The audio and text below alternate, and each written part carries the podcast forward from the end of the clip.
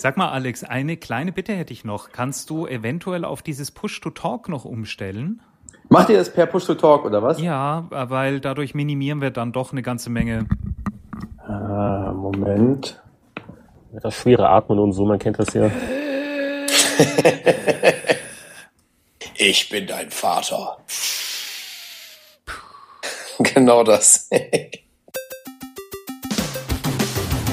Herzlich willkommen zum Spieleveteranen-Podcast, einem Gemeinschaftsprojekt von Boris Schneider-Jone, Heinrich Lehnhardt, Jörg Langer, Winfried Forster und Anatol Locker. Hallo und herzlich willkommen an den MP3-Abspielgeräten dieser Nation. Hier sind sie wieder, die Spieleveteranen, die alten Knacker, die über alte und neue Spiele reden. Und ich begrüße mal wieder in alphabetischer Reihenfolge zuerst Anatol Locker. Servus. Es folgt Heinrich Lehnhardt. Hallo. Jörg Langer wird in Kürze zu uns dazustoßen, der ist noch verhindert, der kommt aber noch. Deswegen leite ich gleich über zu Winnie Forster. Hallo und Servus. Ja, und dann haben wir dieses Mal wieder Stargäste dabei. Und heute begrüßen wir Alex und Ingo von den Donuts. Einen wunderschönen guten Abend. Hallo, schönen guten Abend. Freue mich sehr. Und ich muss gleich mal vorweg schicken, äh, als wirklich regelmäßiger Hörer sämtlicher Spieleveteranen-Ausgabe, Ausgaben, bin ich heute Abend äh, aufgeregter als bei einem Rock am Ring Auftritt. Also da müssen wir jetzt noch mal ein bisschen noch mal nachforschen, Jungs. Ähm, wer seid ihr denn eigentlich? Könnt ihr euch noch mal ganz kurz vorstellen, was ihr so macht im üblichen Leben? Ja, in der Tat können wir das machen. Ähm, wir spielen in einer Band namens Donuts. Mein Name ist Ingo und das ist der Alex. Alex macht die Gitarre, ich mache den Gesang. Ähm, die Band gibt's jetzt seit 18 Jahren und wir touren ja recht international. Das ist äh, quasi unser Brot und Lohn und nebenher sind wir aber passionierte Zocker. Und das nicht erst seit gestern, sondern auch schon seit vorvorgestern. Ähm, davon habe ich ein bisschen was mitbekommen. Da war diese berühmt-berüchtigte Party von Ubisoft in Gölle. Und da darf ich vielleicht ganz kurz sagen, dass wir uns dort irgendwie gesehen und getroffen haben und davor, Alex, wir haben uns auch schon bei einem anderen Event kurz kennengelernt. Genau. Und das war irgendwie eine wahnsinnig nette und angenehme Geschichte und wir haben, glaube ich, drei oder vier Stunden geplaudert und Ingo, du bist kurz zu einem Interview nochmal weg und hast jemand interviewt. Also es war auf jeden Fall eine wirklich rauschende Ballnacht, muss ich ehrlich sagen. Und ihr habt euch äh, nicht nur als Zocker geoutet, ich glaube, ihr kennt eigentlich alle Hefte Auswendig? so mehr oder weniger, ja. Ingo, Ingo war ja früher sogar Teil eures Heftes. Ja, muss ich an der Stelle mal jetzt wirklich nochmal erwähnen. Also ich habe früher wirklich immer schwitzige Hände gehabt, wenn es irgendwie eine neue Powerplay oder eine neue Happy Computer oder dergleichen gegeben hat. Und äh, ich glaube, der größte Coup, der mir in meiner Jugend jemals wirklich äh, vonstatten gegangen ist, den ich eingetütet habe, ich habe damals den Tipp des Monats für äh, Prince of Persia, die Komplettlösung bekommen. 500 Mark damals. Ihr habt mich reich gemacht. Was hast du denn mit dem Geld angestellt? Hast du es gleich wieder investiert in ein Spiel? Ich glaube, ich habe es wirklich in, in Spiele und äh, Hardware und so investiert. Ich weiß nicht mehr, was es war, aber ähm, das war damals für mich so unglaublich viel Geld, dass ich überhaupt nicht glauben konnte, dass man das irgendwie wieder ausgeben könnte. Gitarre, Schlagzeug, sonstige Dinge, da war die Musik noch kein Thema? Ne, da war es eigentlich eher zu der Zeit äh, Keyboard und Klavier. Ich bin auch damals ähm, so ein großer Musikfan auch von allen möglichen Computerspielscores gewesen, dass ich dann unter anderem mal auf einer ähm, Computermesse zu ähm, Chris Hülsbeck gegangen bin, um mir eine CD von dem unterschreiben zu lassen und so. Aus welchem Ort kommt ihr denn, Herr Donat? Ähm, wir kommen aus Ebenbüren, das ist bei Münster und äh, ja, das ist so ein 60.000 Seelen Kaff und da kann ich mal sagen, dass mir das äh, der C64 und das Atari VCS 2600, glaube ich, das Erwachsenwerden ein bisschen leichter gemacht haben da. Das ist doch so eine Stadt mit einem Dom oder war das Billerbeck? Einen ganzen Dom haben wir, glaube ich, nicht. Wir haben aber viele Leute, die Mofa fahren. Das kann ich mal zu Protokoll geben. Auch nicht schlecht. Sag mal, und ähm, wie alt wart ihr denn so zu der Zeit Powerplay-mäßig? Wart ihr da 18, 17? Also wir, nee, jünger, jünger. Wir waren, wir sind ja beide, wir sind beide Jahrgang 76. Das heißt, ja, es fing gerade so an mit dem Pubertieren. Und jetzt mal, Pubertieren ist natürlich ein tolles Stichwort. Wie geht Pubertät und C64 zusammen? Oh, das geht spitze zusammen. Man bleibt einfach ganz lange zu Hause, bis alle anderen äh, sich ausgetobt haben als Jugendlicher und äh, kommt dann viel geerdeter äh, aus dem Haus raus abends. Das geht sehr, sehr gut. Vor allem hat man keine Berührungsfläche dann zum Mädchen, vermute ich. Na, vor allen Dingen muss man sich das so vorstellen. Also ihr jetzt als die Redakteure von damals, ähm, und man muss das so ein bisschen vergleichen wie dieses berühmte Experiment mit den frisch geschlüpften Küken und den, den äh, Entenmüttern, wo die hinterher rennen. Ihr seid für uns die Entenmütter. Wir rennen euch hinterher, immer noch. Deswegen sind wir ja heute Abend hier. Was ich übrigens legendär finde, weil ihr nämlich wirklich auch A, tolle Musik macht, B, eine richtig geile Liveband seid und C, eigentlich immer alle Hütten rockt. Ihr seid, glaube ich, irgendwie von 365 Tagen 364 auf Tour wenn ich das richtig ja, So ungefähr, habe. ja. Schon eine Menge. Und ähm, wo spielt ihr denn in der nächsten Zeit? Na, wir spielen jetzt halt noch, wir haben gerade äh, eine Deutschland-Tour und eine Österreich-Tour beendet. Äh, dann geht's im Dezember nochmal für ein paar weitere Daten in Deutschland äh, durch die Gegend. Und äh, Anfang nächsten Jahres, genau genommen im März, äh, sind wir dann das erste Mal an der Westküste in den Staaten für ein paar Shows, wo wir Support für die großartigen Flog Molly spielen dürfen. Und da freuen wir uns riesig drauf, weil erste West Coast Tour in 18 Jahren. Großartig. Nur wegen dir, oder? Sicher. Und das ist natürlich legendär, muss ich sagen. Ähm, was sollte ich von euch als Stück kennen? Welche Songs muss ich haben? Am bekanntesten ist wahrscheinlich ähm, Stop the Clocks. Das kennen die meisten Leute, wenn sie es hören. Die wissen es dann vorher meistens nicht, dass es von uns ist. Ähm, We're Not Gonna Take It ist recht bekannt. Das wird in der letzten Zeit immer mehr auch in Bundesliga-Stadien umgetextet. Auf was? Oh, ja, je nach Verein, ne? Ah, okay. Und ähm, ich glaube, damit hätte, hatte man schon den großen Bogen gespannt. Genau, dazwischen ist eigentlich eine Mischung aus äh, eine Mischung aus äh, Punkrock, Indie, Alternative und einer ganzen Menge grüner Flaschen. Ich, ich kann da vielleicht noch was ergänzen, weil ich bin so ein bisschen Neuling. Ich bin ja so nicht so wahnsinnig up to date, was so in Deutschland so abgeht an einheimischen Bands. Und als der Anatol ankam und erzählte was von den Donuts, da, da hatte ich wirklich überhaupt, überhaupt keine Peilung äh, nach dem Motto, kennt die jemand? Und habe dann mal ein bisschen recherchiert und äh, Top Ten Alben und was nicht alles. Und die Donuts haben einen sehr guten YouTube-Kanal, für alle Einsteiger sehr empfehlenswert, ähm, äh, wo man also so eigentlich die, die ganzen Greatest Hits hat und die Videos haben auch durchaus einen Unterhaltungswert zum Angucken. Und äh, was ich noch vielleicht als Neu-Donuts-Hörer empfehlen würde, ist also rein textlich gesehen Whatever Happened to the 80s, so für die C64-Generation. ähm, und ich finde den Titeltrack vom neuen Album unverschämt eingängig. Also es ist nicht der, der einzige Ohrwurm. Agreed. Äh, Ne? Und ähm, also ich, ich äh, war wirklich angenehm überrascht, weil ne, so mit so die Jugend von heute, was hört ihr für Musik, aber aber äh, super Rock-Sachen, sehr sehr sehr gute Hooks und Melodien und was man so alles mag. Also äh, den den YouTube-Kanal, den fand ich echt klasse. Das ist ein schönes Lob, Dankeschön. Ja, vielen äh, Dank. Wir schreiben dich gerne in Seattle auf die Gästeliste. oh, ähm, noch eine äh, wirklich doofe Frage. Äh, ist das jetzt ein Zufall, dass bei euch in jedem dritten Video irgendwelche Hunde rumhüpfen? Also jetzt äh, gut beim neuen Album passt ja zum Titel oder oder äh, ihr habt ihr habt viele Tierliebhaber in der Gruppe? Ja, das schon. Ich, äh, äh, neben mir liegt auch gerade ein Hund und schläft äh, äh, ganz fest und lässt sich gar nicht von dem Podcast hier stören. Ähm, ich bin schon, ich bin schon ein riesengroßer Hundefan, kann man nicht anders sagen. Da kommt gerade die ganze Zeit was, das ist sehr abgefahren. Ich habe gerade eine unglaublich verrückte englische Stimme gehört, halb Englisch, halb Deutsch. so, jetzt bin oh, ich das ist Mumble. Einfach, einfach ignorieren, das sind irgendwie Systemmeldungen.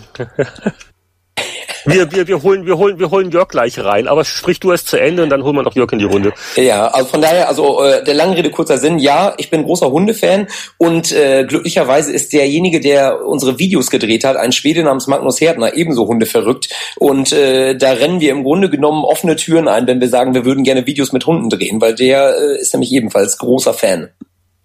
Was, äh, was für eine Art von Hund schläft denn gerade neben dir? Das ist ein Straßenhund aus Kroatien, der gehört meiner Freundin, äh, der heißt Tjorven, das ist ein äh, nordischer Name. Der Hund selbst kommt aber aus Kroatien und ist so ein, ja, so ein Tricolor-Mix. Das ist äh, so ein Schäferhund, Husky und Collie-Mix. Ganz lieber, sehr ängstlicher ah. Genosse. Ich möchte da aber noch hinzufügen, also der Hund heißt Tjorven, ist aber eine Sie. Und die Krönung des Ganzen ist, dass er in Köln beim Amt angemeldet ist. Unter welchem Namen nochmal, Ingo? Ähm, Space Godzilla. Ja. das ist cool. Bitteschön. Apropos Space Godzilla, wollen wir Jörg reinholen? Dufte, dufte, dufte. Hallo, Jörg. Jörg. Ähm, ähm, Anatol, was war das denn? Space Godzilla. Was soll das? Soll ich wieder gehen? Ja, Jörg Langer ist auch dabei im heutigen Spieleveteranen-Podcast. Du, du, du hast hier schon viele äh, Donuts-Anekdoten versäumt. Ich hoffe, das ist eine gute Ausrede. Ähm, ja, ich habe gerade noch am Ende so Hunde und Tricolor gehört. Lustigerweise haben wir Katzen seit einer äh, kurzen Weile und da ist auch so eine Tricolor dabei, die Malibu. Also die ehemalige Besitzerin hat alle ihre Katzen aus dem Einwurf nach äh, alkoholischen Getränken genannt. Und darum Malibu. Und die andere heißt äh, Bex oder wir haben sie jetzt Becky umgetauft, weil uns das weniger alkoholisiert vorkam. Ja, auch mit, mit den Kindern im Haus ist vielleicht besser so. Auf jeden Fall, ich, ich sehe schon das nächste Donuts Musikvideo, wie da irgendwelche Katzen in Zeitlupe durchs Bild getrieben werden oder auch nicht. Naja. Das überlege ich mir noch mal. Ich bin ja großer Hundefan. Also ich äh, nichts gegen Katzen, aber ich finde Katzen sind so das sind so Eigenbrötler, die machen ja nur, die kommen ja nur, wenn sie gefüttert werden wollen. Und Hunde haben ja Bock, das ist ja auch so ähnlich wie Videospiele spielen, ist ja mit dem Hund rausgehen. Ah, ich hatte beides. Also es hat beides was für sich. Gut, also bevor wir jetzt noch, noch weiter vom Thema abkommen und ich jetzt Anekdoten von meinen Hundegassis erzähle, ähm, dann, dann machen wir vielleicht weiter im Programm. Und wie gesagt, das Schöne an unseren Gästen ist ja, ist, die sind ja absolut spieleaffin und die reden jetzt einfach mit. Ne? Also ungefragt. Einf einfach unterbrechen. Ich mache das auch ständig. Geil, So machen sehr wir gerne. das. Cool. Ja, wenn wir über ähm, Spielegeschichte und Spielegegenwart reden, dann kommen wir ja nicht drum rum, also immer so einen Blick auf Kickstarter zu werfen. Es gibt ja nichts, was nicht gecrowdfundet wird. Und äh, ein ähm, sehr prominenter Titel, der jetzt also auch an den Start gegangen ist, um ich glaub, über eine Million Pfund zu sammeln, ist ein neues Elite-Spiel von David Brabhams Firma. Wer möchte denn dazu was sagen? Man soll das alte Elite spielen und gut ist. Ich denke auch, das könnte eher nach hinten losgehen. Das ist schon zweimal nach hinten losgegangen, ohne Kickstarter, mit den ganzen Fortsetzungen. Stimmt, die waren alle nix, ne? Die Fortsetzungen. Also das Original ist das Original, ist das Original, ne? Ja, Das aber David Braben hat sie immer ausgeredet und irgendwie konnte er dafür gar nichts, dass die beiden Nachfolger unspielbar waren. Also bitte seid nicht so unfair. Nein, ich sag jetzt mal, bei Elite, was bei Elite funktioniert, ist, dass 99 Prozent dieses Spiels in deiner Fantasie stattfinden. Du hast auf dem Original Elite, egal in welcher Version, beschissenste Minimalgrafik, kaum äh, äh, irgendwelche Handlung, Plot. Du hast ganz, ganz äh, einfache Handelsmechanismen und so weiter. Ähm, du siehst fast nichts. Es gibt kaum Grafik für irgendwas. Fünf es Frames in Sekunde. Und es funktioniert. Und in dem Augenblick, wo du sagst, du gehst jetzt in die nächste Stufe, ha, wir machen jetzt einen Planeten und da ist ein Boden und das ist Grafik und ich muss jetzt noch beispielsweise noch Aliens in Grafik darstellen und so weiter, kommst du automatisch in die Schere rein, dass du dieses beinahe unendliche Elite-Universum jetzt reduzieren musst auf das, was deine Grafiker malen und bauen können. Ähm, und damit wird das Spiel automatisch kleiner, als es jemals war. So wie man immer sagt, eine, eine, eine Verfilmung eines Buches ist in der Regel schlechter. Es gibt immer Ausnahmen und so weiter, weil man sich in der Fantasie ganz anders ausmalen kann oder so. Aber das trifft ja bei Elite voll zu. In dem Augenblick, wo man das Spiel größer machen will, aber gleichzeitig auch mehr darstellen will von der Welt, kommt man in eine, eine Schere rein und den äh, ursprünglichen Charme kriegst du nicht mehr hin. Das war eine gute Analyse. Ja, finde ich auch durchaus Will jemand nachvollziehbar. widersprechen? Nee, nicht wirklich. Ich würde nur hinzufügen, dass ich gerade ein äh, ähnliches Problem damit habe, dass äh, äh, im Filmuniversum äh, ja gerade Disney Star Wars gekauft haben und ich habe ehrlich gesagt Angst vor dieser Star Wars Fortsetzung. Tolles Thema, übrigens. Oder wollen wir kurz noch Elite abschließen, aber das ist natürlich ein super Thema, haben wir völlig vergessen. Ich meine, das betrifft uns ja alle irgendwie oder jeden, äh, das äh, Lucas verkauft hat an, an, an Disney. Äh, Ich wollte vielleicht noch kurz zu, zu Elite äh, hinzufügen, wobei das Boris das eigentlich perfekt zusammengefasst hat. Ähm, äh, nur zwei Sachen. Also A, ich bin ein bisschen optimistischer, weil man muss schon fairerweise sagen, dass die letzten Elite-Fortsetzungsversuche ja in den 90ern stattfanden, ist also lange Zeit her. Und man hofft, dass Braben und sein Team seitdem auch ein bisschen dazugelernt haben und sich ein bisschen Gedanken gemacht haben und so weiter und so fort. Ähm, das Zweite, was ich sagen wollte, ist, es ist ja auch lustig, dass ja zeitgleich der Chris Robert auch für so eine Art Wing Commander wieder Geld sammelt. Also irgendwie fast ein Jahrzehnt überhaupt nichts und jetzt kommen die ganzen alten Weltraumdinger wieder. Habt ihr jetzt bei dem Chris Roberts Weltraumspiel ein besseres Gefühl als beim neuen Elite? Also definitiv. Also ich bin eigentlich ein Elite-Fan, aber ich meine, was was was hat denn der gute ähm, David Braben jetzt gemacht die letzten Jahre? Waren doch ganz andere Spiele. Also ich weiß nicht, ob ihm da sein Frontier Development irgendwie was bringt. Aber ich bin gute Hoffnung. Und bei Chris Roberts, den den habe ich ja vor ein paar Wochen in München getroffen, anderthalb Stunden mit ihm reden können und so weiter. Der ist vollauf begeistert. Er hält sich zwar sehr bedeckt äh, warum er denn aus der Filmindustrie wieder in die Spieleindustrie zurückgegangen ist. Nur so Andeutung, ja, die ist, äh, die ist total verlogen, diese Filmindustrie, da macht's ihm keinen Spaß. Aber ähm, der, der weiß schon, was er macht und vor allem fängt er halt gleich mal an mit einer sehr schönen Grafikdemo. Mehr ist es noch nicht, Grafik- und Physikdemo, wo man wirklich sofort Lust kriegt, das auch auf dem eigenen PC zu spielen ähm, also wirklich mit, mit sehr vielen Details und sehr vielen Polygonen. Also so dieser alte Tech-Porn. Äh, äh, Effekt kommt da wieder, dass man, dass man seinen Raketenöffnungen zuschauen möchte und den Rudern und den Düsen und was weiß ich, die sich alle bewegen. Also das, das, das macht so von dem Ansatz her schon mal einen gescheiten Eindruck. Und was er so erzählt, klingt eigentlich auch sehr sinnvoll. Er will ja eine Art MMO schaffen ähm, aber ein, ein Schmalspur-MMO, das im Prinzip nur ja die Leute in ein Universum schmeißt, wo sie zusammen kämpfen können. Und ansonsten wird man da in alter Manier und aufgebohrter Grafik unterwegs sein und die üblichen Dinge machen. Also ich habe da ein gutes Gefühl. Und übrigens, der, der sammelt ja zwar auch Geld, aber der hat schon Funding und für den scheint das, äh, ja, Kickstarter machen sie jetzt auch, aber auch seine eigene Plattform, wo er Geld einsammelt, scheint mehr auch so eine Art Milestone-Beweis zu sein für seine ähm, echten Investoren, die da wohl sagen, naja, die nächsten fünf Millionen kriegst du erst, wenn du per wie auch immer Crowdfunding zwei Millionen reinholst. Also da, da steckt, glaube ich, schon was dahinter, hinter diesem äh, Star Citizen. Also da ich muss doch, auch sagen, man kann sich, äh, ich finde, so ein Elite kann man sich auch schwerer in der heutigen Zeit vorstellen als ein Wing Commander. Ich finde, Wing Commander, da hat man gleich so das Gefühl, das findet zwischen den Eckpfeilern, sagen wir Mass Effect und Dead Space, kann man da das schon irgendwo einordnen, auch von einer dramaturgischen Handlung und so. Während bei Elite es echt schwierig wird, finde ich. Ich mache mir halt also jetzt auch diese diese Nummer wieder. Ja, ich hole jetzt Geld, weil mir die Investoren mehr Geld geben, wenn genügend Leute da, da klingelt's dann bei mir wieder Alarmglock halt. Die sind doch schon als aktive Kunden wieder rausgenommen worden. Das ist ja kein Beweis dafür, dass sehr viele Leute ein Chris Roberts Spiel äh, äh, kaufen werden, sondern dass er eher so, ja, die Leute haben jetzt zusammen, aber da sie ja jetzt irgendwie schon gefundet haben, erwarten sie ja auch schon, dass sie da irgendwas von dem Spiel kriegen und fallen ja als als Kunden raus. Also die Nummer dieser Finanzierung bei Chris Roberts kapiere ich gar nicht. Und ich versuche das so auf diesen eher pragmatischen Ansatz zurückzubringen. Weder Chris Roberts noch David Braben sind irgendwelche Nullnummern. Gerade Braben, dem seine Firma Frontier Development hat in den letzten Jahren viele Produkte gemacht, wo man es auch gar nicht weiß. Hier zum Beispiel dieses Kinect Disneyland Adventures ist von denen und diese Kinectimals, das ist ja auch Frontier, die haben da sehr viel gemacht. Die haben gut Kohle verdient und deren Produkte haben sie auch großartig verkauft weltweit. Also da ist überhaupt kein Problem damit. Da weiß man, die können saubere Sachen anbieten. Hat er nicht der auch wird auf dem Pi gemacht?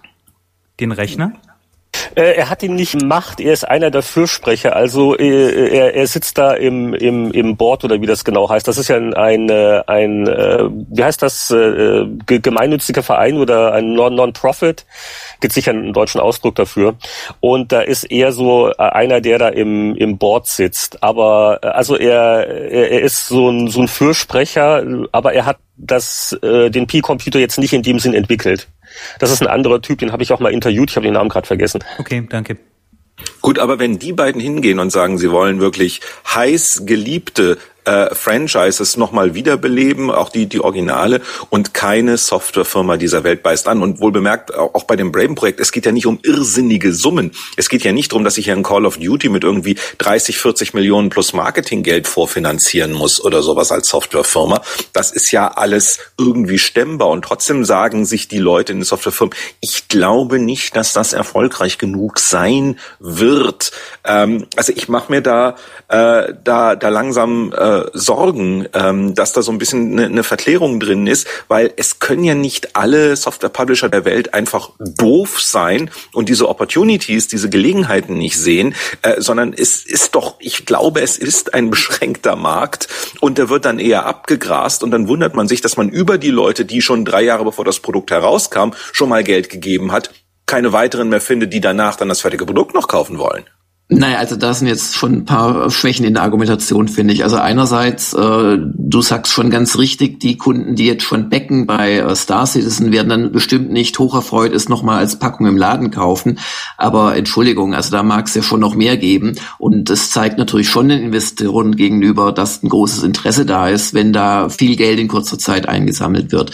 Ich finde es aber vor allem nicht richtig, dass du im Prinzip mit der Risikoscheue und der ähm, dem Drang der heutigen Publisher, eine Fortsetzung nach der anderen äh, zu machen, argumentierst, dass Dinge, die, jetzt gut, das sind jetzt auch Fortsetzungen in gewisser Weise, aber dass Dinge, die da nicht ins Raster passen, nicht gut sein könnten. Also das sehe ich ja überhaupt nicht. Ich könnte mir zum Beispiel vorstellen, Boris, dass, dass die Softwarefirmen einfach sagen, na ja, so ein Elite Dangerous, das ist uns vielleicht tatsächlich zu klein, um da jetzt wirklich uns richtig drauf zu stürzen und für ein Xbox Arcade Spiel ist es dann wieder vielleicht zu kompliziert, keine Ahnung. Also ich, ich sehe das jetzt nicht als Beweis, dass das nicht massentaugliche Produkte sind. Ich glaube, ähm, dass sich mancher Publisher noch äh, schwer wundern wird, wie groß die Liebe von vielen alten äh, Spielefans ist zu solchen Marken und wie sehr sie bereit sind, da ins Risiko zu gehen, statt das nächste, wir haben es gerade erst getestet mit hoher Note, das nächste Call of Duty wieder vorgesetzt zu bekommen. Das denke ich auch, das ist ja eigentlich schon nicht mehr fraglich, ne? wenn man allein diese Kickstarter-Kampagne von Double Fine sieht, wie die durch die Decke gegangen ist. Also ich finde, da ist schon ist ja bewiesen, dass, dass es wirklich viele Leute gibt da draußen, die liebgewonnene Projekte oder mögliche Projekte von Leuten, auf, auf die sie stehen, einfach finanzieren wollen. Also die, die Frage, eine Frage von Boris war schon sehr gut, da bin ich nämlich auch mal gespannt, nämlich wie viele Leute kaufen es dann noch zusätzlich? Das könnte von Projekt zu Projekt sehr unterschiedlich sein. Ähm, es gibt ja auch noch relativ wenig Kickstarter-Spiele, die schon veröffentlicht worden sind. Also zum Beispiel, was jetzt kürzlich rauskam, ist das neue Gianna Sisters Twisted Dreams. Oha. Äh, da, das war jetzt auch kein reines Kickstarter-Projekt, da wurde zwar auf Kickstarter Geld gesammelt, aber das Spiel war ja schon in Entwicklung. Da ging es also um, um die Finanzierung der restlichen Arbeit. Und äh, das wäre sicher mal interessant, ähm, da mal irgendwann mal nachzuforschen nach dem Motto, okay, wie viele äh, Leute haben das quasi über Kickstarter vorgekauft und was kam da noch an Verkäufen nach? Beziehungsweise das noch, noch Frage. schwieriger, äh, ich habe gerade vor kurzem drüber gelesen, dass es ein großes Problem von Kickstarter ist, äh, dass äh, ich glaube, es waren sogar 90 Prozent der Projekte, selbst wenn die erfolgreich äh, durchgezogen worden sind in der, in der Finanzierungsphase, kommt es niemals zu einem endgültigen Produkt, weil die Leute äh, gar nicht wissen, was vielleicht wirklich am Budget notwendig wäre, um es bis zum Ende durchzuziehen. Absolut. Also so Profis wie Brabham oder Roberts wissen das natürlich, aber gerade welche, die da zum ersten Mal ein Spiel machen wollen auf mit Kickstarter, äh, denen würde ich deshalb nicht vertrauen, weil ich weiß, die haben keine Ahnung, was es im Endeffekt kostet. Die können also ein Projekt ja gar nicht budgetieren. Also ich denke mir auch, dass viele Kickstarter-Projekte in den nächsten Monaten äh, böse eingehen werden und das ist auch für das Image für Kicks von Kickstarter nicht, nicht gerade positiv ist. Absolut. Ich habe sogar noch eine schlimmere Befürchtung. Ich glaube, dass jetzt nämlich 2013 die meisten Leute wie Double Fine abliefern müssen und dann ähm, kommt es auch sehr drauf an, wenn du da deine Leute nämlich enttäuscht und was nicht Tolles ablieferst, von Space Quest über Elite, Portal ist ja, glaube ich, sogar schon gescheitert, ähm, dann wird es echt bitter, weil das ähm, denke ich mir, mh, mm, da kann man sich auch viele Fans vergraulen. Also ich würde. Das kann man aber auch, wenn man in normalen Handel geht. Also wenn man ein schlechtes Produkt macht, sind die Fans natürlich weg.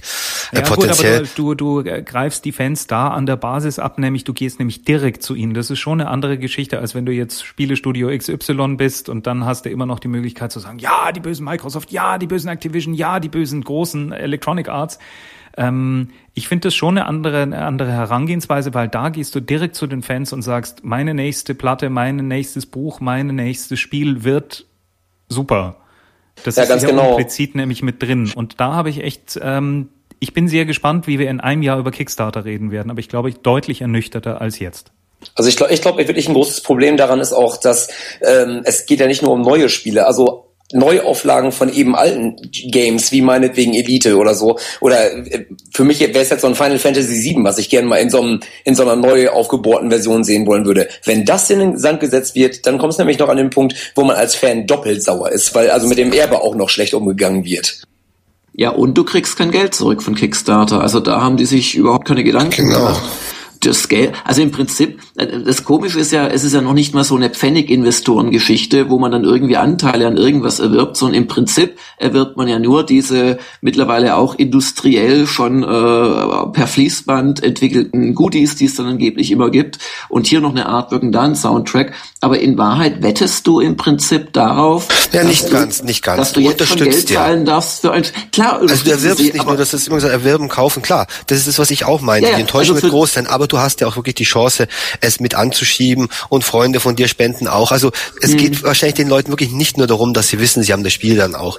Also das ist ein, ein zusätzlicher nee, nee, Effekt. Ja, ja, ja, überhaupt keine Frage. Du hast völlig recht. Ich meine halt nur, letzten Endes kann es dir wirklich passieren, dass du da 60 Euro gespendet hast. Das sind ja, ja oft solche mittel, mittelhohen äh, Backings dann und dass du wirklich gar nichts hast. Und wenn du das drei, vier Mal gemacht hast, ich glaube, dann verlierst du rapide die Lust an Kickstarter in 2013. Apropos Anteile. Es gibt noch eine Firma, die ein, äh, große Anteile von einer anderen Firma erworben hat. Ah. Disney an LucasArts. Und ich glaube, hier sind äh, genügend Leute, die diese Firma geliebt und ähm, Firmen, Firmen gehasst, äh, gefürchtet, gehabt, gehasst haben und gefürchtet haben. Was haltet ihr denn davon?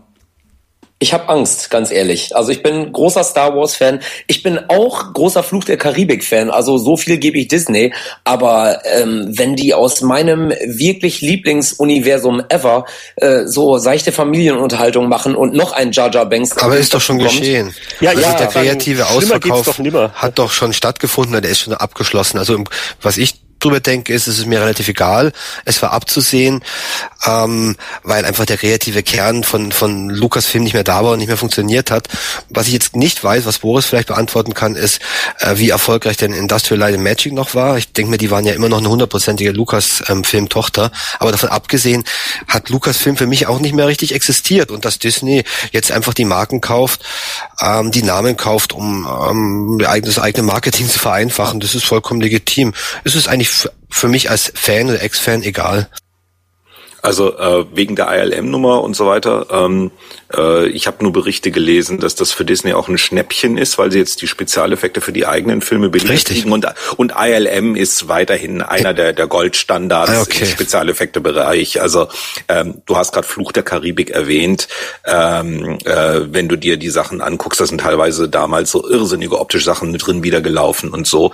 Ähm, und die sind immer noch der Vorreiter. Also das ist, glaube ich, nicht die Sache. Äh, lustig finde ich ja in dem Zusammenhang, ähm, dass ja Pixar eine ehemalige Lucasfilm-Tochter ja, war, die George verkauft hat und äh, dass da jetzt Pixar und Lucasfilm das findet wir zusammen, ja. sind, ja. Und, und, und Boris, korrigiere mich, aber ich glaube, Pixar hat, hat Disney damals sieben Milliarden äh, gekostet und jetzt waren es ja nur in Anführungszeichen vier. Das kann doch nicht sein, oder Boris? Ähm, ich habe die Pixar-Geschichte nicht genau im Kopf, aber ähm, da sind mit Sicherheit nicht wie dieses Mal zwei Milliarden in Bargeld. Zwei Milliarden Dollar. Nochmal, George Lucas hat zwei Milliarden Dollar aufs Konto überwiesen bekommen als einzelne Person. Der Laden war ja auch schuldenfrei und so weiter. Also das muss man sich einfach mal auf der Zunge zergehen lassen, weil es war George Lucas allein Eigentum der ganze Laden. Und das ist schon gut. Er hat jetzt auch angekündigt, tatsächlich den größten Teil zu spenden äh, für wohltätige Zwecke. Äh, großes Lob, danke George. Ähm, da kann er, selbst wenn er nur zwei Prozent oder so für sich bald 98 Prozent spendet, bleibt noch ein gutes Stück Geld übrig. Das finde ich eine ganz großartige Sache. Ähm, ja, und äh, äh, äh, super spannend die Geschichte. Also ich bin da jetzt sehr offen. Ähm, Disney hat in vielen Bereichen ein, ein, gutes Händchen gehabt in den letzten Jahren ähm, und auch Müll gebaut und so. Ähm, ich glaube, was super spannend wird, ist, wie äh, das äh, an sich schon grandiose Merchandising bei Star Wars durch Disney dann nochmal eine Stufe weitergetrieben wird, gerade was noch sowas wie Themenparks und äh, Dinger angeht. Da wird sie, glaube ich, eher, da werden sich gegenseitig befruchten und noch viele Dinge da rausschlagen. Ob jetzt die nächsten Filme gut werden oder nicht, also ich glaube, schlechter können sie jetzt auch nicht werden. Ähm, sind wir mal, ich sehe dem Ganzen mal ganz positiv entgegen. Ich denke auch, dass Disney kaum mehr verlieren kann, weil der ganz große Shitstorm ist ja schon direkt aufgezogen. Ähm, das heißt also, wenn sie keine gute Filme abliefern, dann sagen alle, ja, haben wir uns auch schon gedacht. Und wenn sie jetzt aber dann doch vielleicht ganz nah dem Ohr am Boden sind und, und den Fans zuhören, dann können die äh, eigentlich nur überraschen. Also ich bin mal gespannt, weil äh, ich habe als letzte neue Info heute oder gestern Morgen gelesen, dass äh, der erste Drehbuchschreiber jetzt mehr oder weniger feststeht und das ist der Typ, der auch äh, Toy Story 3 und Little Miss Sunshine gemacht hat. Von daher, ich bin gespannt, wie der sich im Star Wars Universum austobt. Obwohl, das Super. sind keine schlechten Filme, ne? Da kann man nicht meckern. Nee, ganz so gar nicht. Toy Story 3 war großartig und Little Miss Sunshine erst recht. Also das ja, ist, das aber, aber, aber, aber sind es dunkle Binks, Filme, ähm, Anatol? Gefahr also. sehe ich halt relativ groß. Also ich glaube nicht nur, dass das auf Merchandising beschrieben wird, sondern die werden halt die Kuh jetzt melken. Und ich fand das auf Facebook, fand ich das so grandios, dieser Shit, äh, Shitstorm, der dann da losging. Wenn du Darth Vader dann mit Mickey Maus Ohren siehst, irgendwie, das hatte schon ich bin dein Vater. Nein. Ja, einige von den Pressefotos waren vielleicht ein bisschen unglücklich, aber ich möchte auf äh, eine Sache doch hinweisen, dass äh, der wohl beste Star Wars Film aller Zeiten, nach Meinung vieler Fans und Kritiker, war ja wohl der, wo Lucas am relativ wenigsten ähm, selber alles kontrolliert hat, nämlich das Imperium schlägt zurück, der zweite von der klassischen Trilogie. Äh, das war ein anderer Regisseur und da wurde wohl auch am Drehbuch viel rumgemacht. Also da war Lucas am wenigsten involviert und das gilt als der beste Film der Serie. Naja, der erste ist schon auch ganz gut. Wo wir gerade ja, beim gut. Thema Filme sind, da wollte ich gerade mal noch einhaken. Ähm, es kommt ja jetzt in Kürze, in Deutschland wird der Film heißen Ralf Reichts. Im Original heißt der Wreck-It Ralph. Und ähm, da geht es ja darum, dass ein Nebendarsteller in einem äh, Arcade-Spiel sagt, ich habe keine Lust mehr, der Nebendarsteller, der Bösewicht in einem Arcade-Spiel zu sein und macht sich auf und davon. Hat den jemand schon mal gesehen, den Film? Ja. Ja, ich. Super. Angucken. Hammer. Sehr, sehr lustig. Unbedingt reingehen. Also wenn du auch nur zwei, äh, zwei Cent Retro-Bezug hast, dann ist das der Film für dich. Okay, ich habe ich hab mich nur gesehen, versammelt. dass er wirklich viele äh, ja, Augenzwinkerer an Videospielliebhaber und an die Geschichte der Videospiele gemacht werden. Und erstaunlich kompetent. Also da ist wirklich nichts dabei, wo man als alter Spielefan so mit den Augen rollen muss. Ganz im Gegenteil. Also erstaunlich liebevoll gemacht und und passend und äh, und auch davon abgesehen ein wirklich schöner Film. Ein, ein bisschen ähm, sehr herzerwärmend zu gegen Ende, aber jetzt auch nicht schlimmer als in anderen Animationsfilmen. Aber ähm, sowohl was die Spiele Anspielungen angeht, als auch ähm, so allgemein den Witz und die Drehbuchqualität äh, war ich angenehm überrascht. Und um dann noch was dazu zu sagen, ich war eigentlich ein bisschen verblüfft, dass äh, Wreck-It Ralph oder Ralph Reichts kein Pixar-Film ist. Also er hat so das Qualitätsgefühl und die Originalität von einem guten Pixar-Animationsfilm. Aber Dafür, er ist von Disney. Ja, genau. Also also äh, ja. Ralph Reichts ist Disney. Ähm, aber nicht Pixar Studio. Und dafür hat ja Pixar dieses Jahr meiner Meinung nach mit, mit, mit Brave dafür einen mittelmäßigen Disney-Kitsch-Prinzessinnen-Film gemacht. Also als, als hätte jemand da die Labels vertauscht. Ähm, aber lange Rede, kurzer Sinn, ja. Also, also angucken, Ralf, Ralf, Ralf Reichts. Heinrich, hast du gesehen, wie sich diese, äh, die Figuren in dem Film bewegen? Der ist ja in einem 8-Bit-Automat. Ja, die, die, die 8-Bit-Animation von, ja, genau. ja, Und die haben göttlich. ja immer diese zwei Phasen-Animation und die ziehen das in dem ganzen Film einfach ganz gnadenlos durch. die, die Figuren aus den 8-Bit bewegen sich komplett ruckartig, aber halt in 3D. Also wenn ja, aber das, sind, das aber das sind auch nur die, die Figuren in der 8-Bit-Welt. Genau. Nicht, dass jetzt jemand denkt, genau. der ganze Film stottert. Also so ist es nicht. Also nee, es ist sehr, sehr Anspielung und ah, reingehen. Ja, reingehen. Ich bin sehr, sehr gespannt. Ich bin sehr gespannt. Klingt wirklich gut. Und zehn extra Punkte, Leute geht ins Kino, in größeren Kinos, also beispielsweise in München im, im Max, steht der Fixit Felix Junior Automat. Und zwar, man muss dazu sagen, das ist ja alles fiktiv. Dieses Spiel Fixit Felix hat es ja nicht in den 80er Jahren gegeben. Das ist ja jetzt programmiert worden. Man kann das fürs iPad runterladen, man kann das in Flash spielen.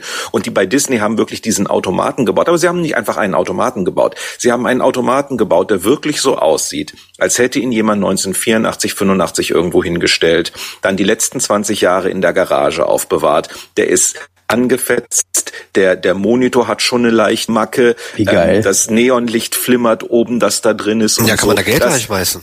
Äh, der, der ist auf Freispiel gestellt, der im Max in München. Äh, Nicht gerade authentisch. Naja, im Computerspielemuseum in Berlin steht wohl auch einer, die verlosen den dann gerade. Dieses Ding ist so geil, weil äh, und da muss ich sagen, da gibt's die zehn extra Punkte.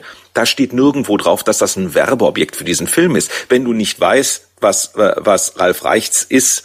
Du gehst in dieses Kino und da steht dieser alte Automat und denkst dir, haben die irgendwie beim Aufräumen was gefunden oder sowas, weil das so out, verflucht authentisch aussieht, dieses Biest. Ich stand da wirklich davor und habe mit offenem Mund davor gestanden und oh mein Gott, was haben die gemacht? Es sieht wirklich, du, du siehst nicht, dass der neu ist. Ist brillant, wirklich. Also wer immer das gemacht hat, zehn Punkte. Und wenn irgendwo einer übrig ist, ich habe Platz. Darf ich an der Stelle nochmal ganz kurz thematisch reingrätschen, wo wir gerade bei alten Arcades waren? Ich weiß, Winnie hat schon mal davon berichtet, aber Ingo und ich waren jetzt gerade, als wir auf Tour waren und Stationen in Karlsruhe gemacht haben, waren wir bei Retro Games e.V. Da war Winnie auch schon mal und die haben wirklich eine ganze Halle, eine ganze Etage voller alter Arcade-Automaten. Das ist wirklich der absolute Traum und ich möchte da nur noch mal für den Herrn oder für den Verein hier an der Stelle nochmal Werbung machen. Leute, wenn ihr in Karlsruhe seid, geht da mal hin. Die haben eine Homepage, äh, retrogames.info. Da kann man vorbeikommen. Für, ich glaube, für ganz kleines Geld kann man da äh, auch auf Freispiel gestellte alte Automaten schön gepflegt spielen und das ist wirklich wie im, im Wunderland. Ja, das ist der helle Wahnsinn. Ich habe ich hab, äh, es endlich mal hinbekommen, mich mal wieder auf den Space Harrier Automaten mit dieser alten Klapperhydraulik zu setzen und sowas. Get der ready. helle Wahnsinn. Wirklich super. Aber kostet es wirklich was? Zahlt man dafür? Ich glaube, so ein, so ein quasi eine Spende, ich glaube zwei, zwei, drei ja. Euro oder so. Genau, das ist eher so ein symbolisches Ding, glaube ich, äh, damit man ja so ein bisschen den Verein unterstützt. Aber ansonsten ist wirklich alles zockbar, alles auf Freispiel gestellt und sowas von geschichtsträchtig, dass nichts mehr geht. Habt ihr auch die ganz alten ähm, elektromechanischen Sachen gesehen, die sie in irgendeinem Hinterraum haben, also so 50er, 60er Jahre Kisten? Genau, genau. Da hat er uns auch reingeführt und hat uns zum Beispiel auch unter anderem einen, äh, einen, wenn nicht sogar vielleicht den einzigen Automaten äh, aus der DDR gezeigt, so ein Autorennen. Genau, und äh, da hat er noch dazu als äh, kleine Side-Info gegeben, dass äh, es wohl damals eine Anordnung gab, als äh, die Grenzen verschwunden sind, dass äh, sämtliche DDR-Automaten zerstört werden mussten und wirklich nur noch so eine halbe Handvoll von denen wirklich existieren. Und bei denen steht unter anderem also einer von diesen klapprigen Holzdingern rum. Und Warum mussten die zerstört Wahnsinn. werden? Es gab eine ganz merkwürdige Ansage, die äh, ja besagt hat von Startseite aus äh, sämtliche ja solche Automaten, die halt irgendwie mit in weitesten Sinne Computertechnik zu tun haben, müssen vernichtet werden.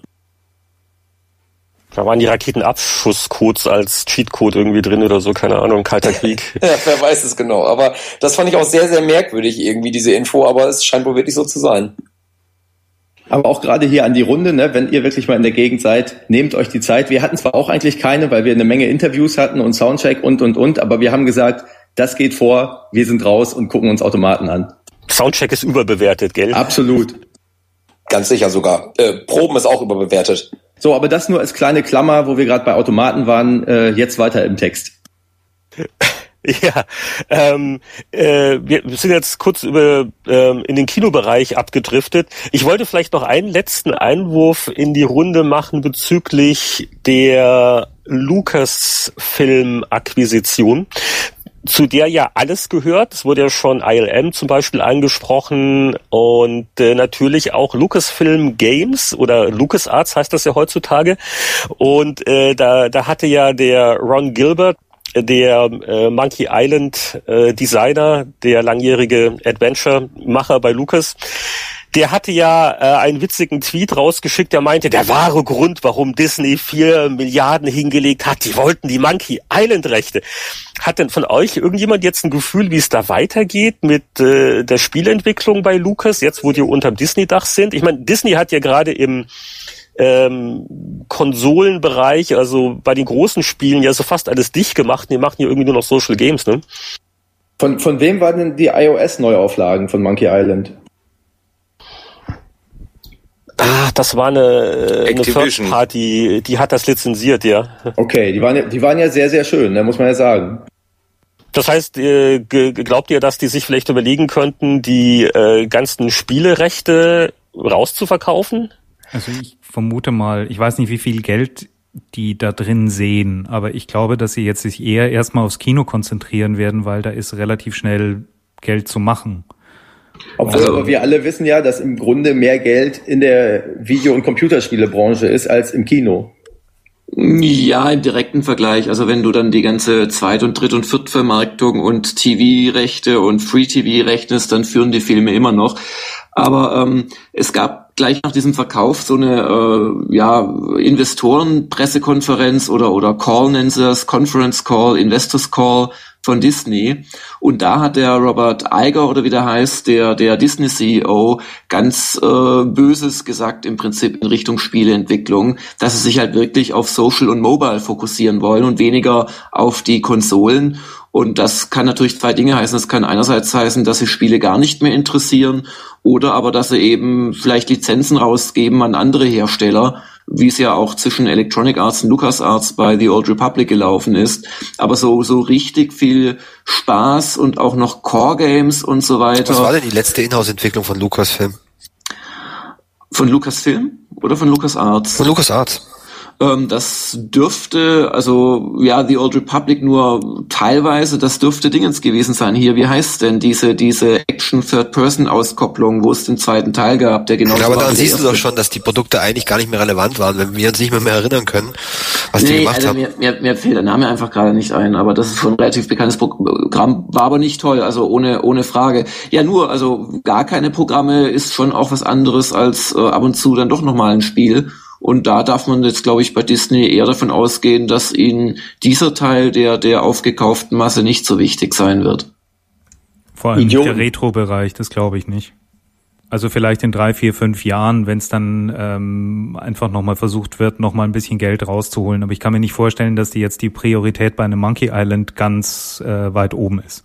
Die würden so ein Schweinegeld verdienen, wenn sie irgendwie Sam Max oder Full Throttle und die ganzen Geschichten nochmal in schön für äh, iPhone und iPad und sowas auflegen würden. Ich glaube, das würde dich so läppern. Sie haben auch Tron wiederbelebt. Stimmt auch. Ich glaube, am, am schönsten für die Fans wäre es wohl, wenn Disney für einen Apple und ein Ei, relativ gesehen zumindest, äh, die ganzen alten Adventure-Rechte an Double Fine äh, verkaufen würde, wo ja sowohl Schäfer als auch Ron Gilbert sind. Also die würden sicher gerne, also also ich weiß, dass der, der Ron Gilbert würde gerne ein drittes Monkey Island ein eigenes machen. Ähm, hat er neulich nochmal bekräftigt im Interview. Und äh, aber gut, da muss man gucken, was da passiert. Also stellen wir fest, in den letzten Jahren ist ja eh nicht viel gekommen, also muss man sich auch nicht viel Sorgen für die Zukunft machen. Ja, apropos Zukunft, dann äh, Übergang in die Gegenwart. Wollen wir in die Runde fragen, was zuletzt gespielt worden ist? Dann bleibe ich doch gleich kurz beim Thema.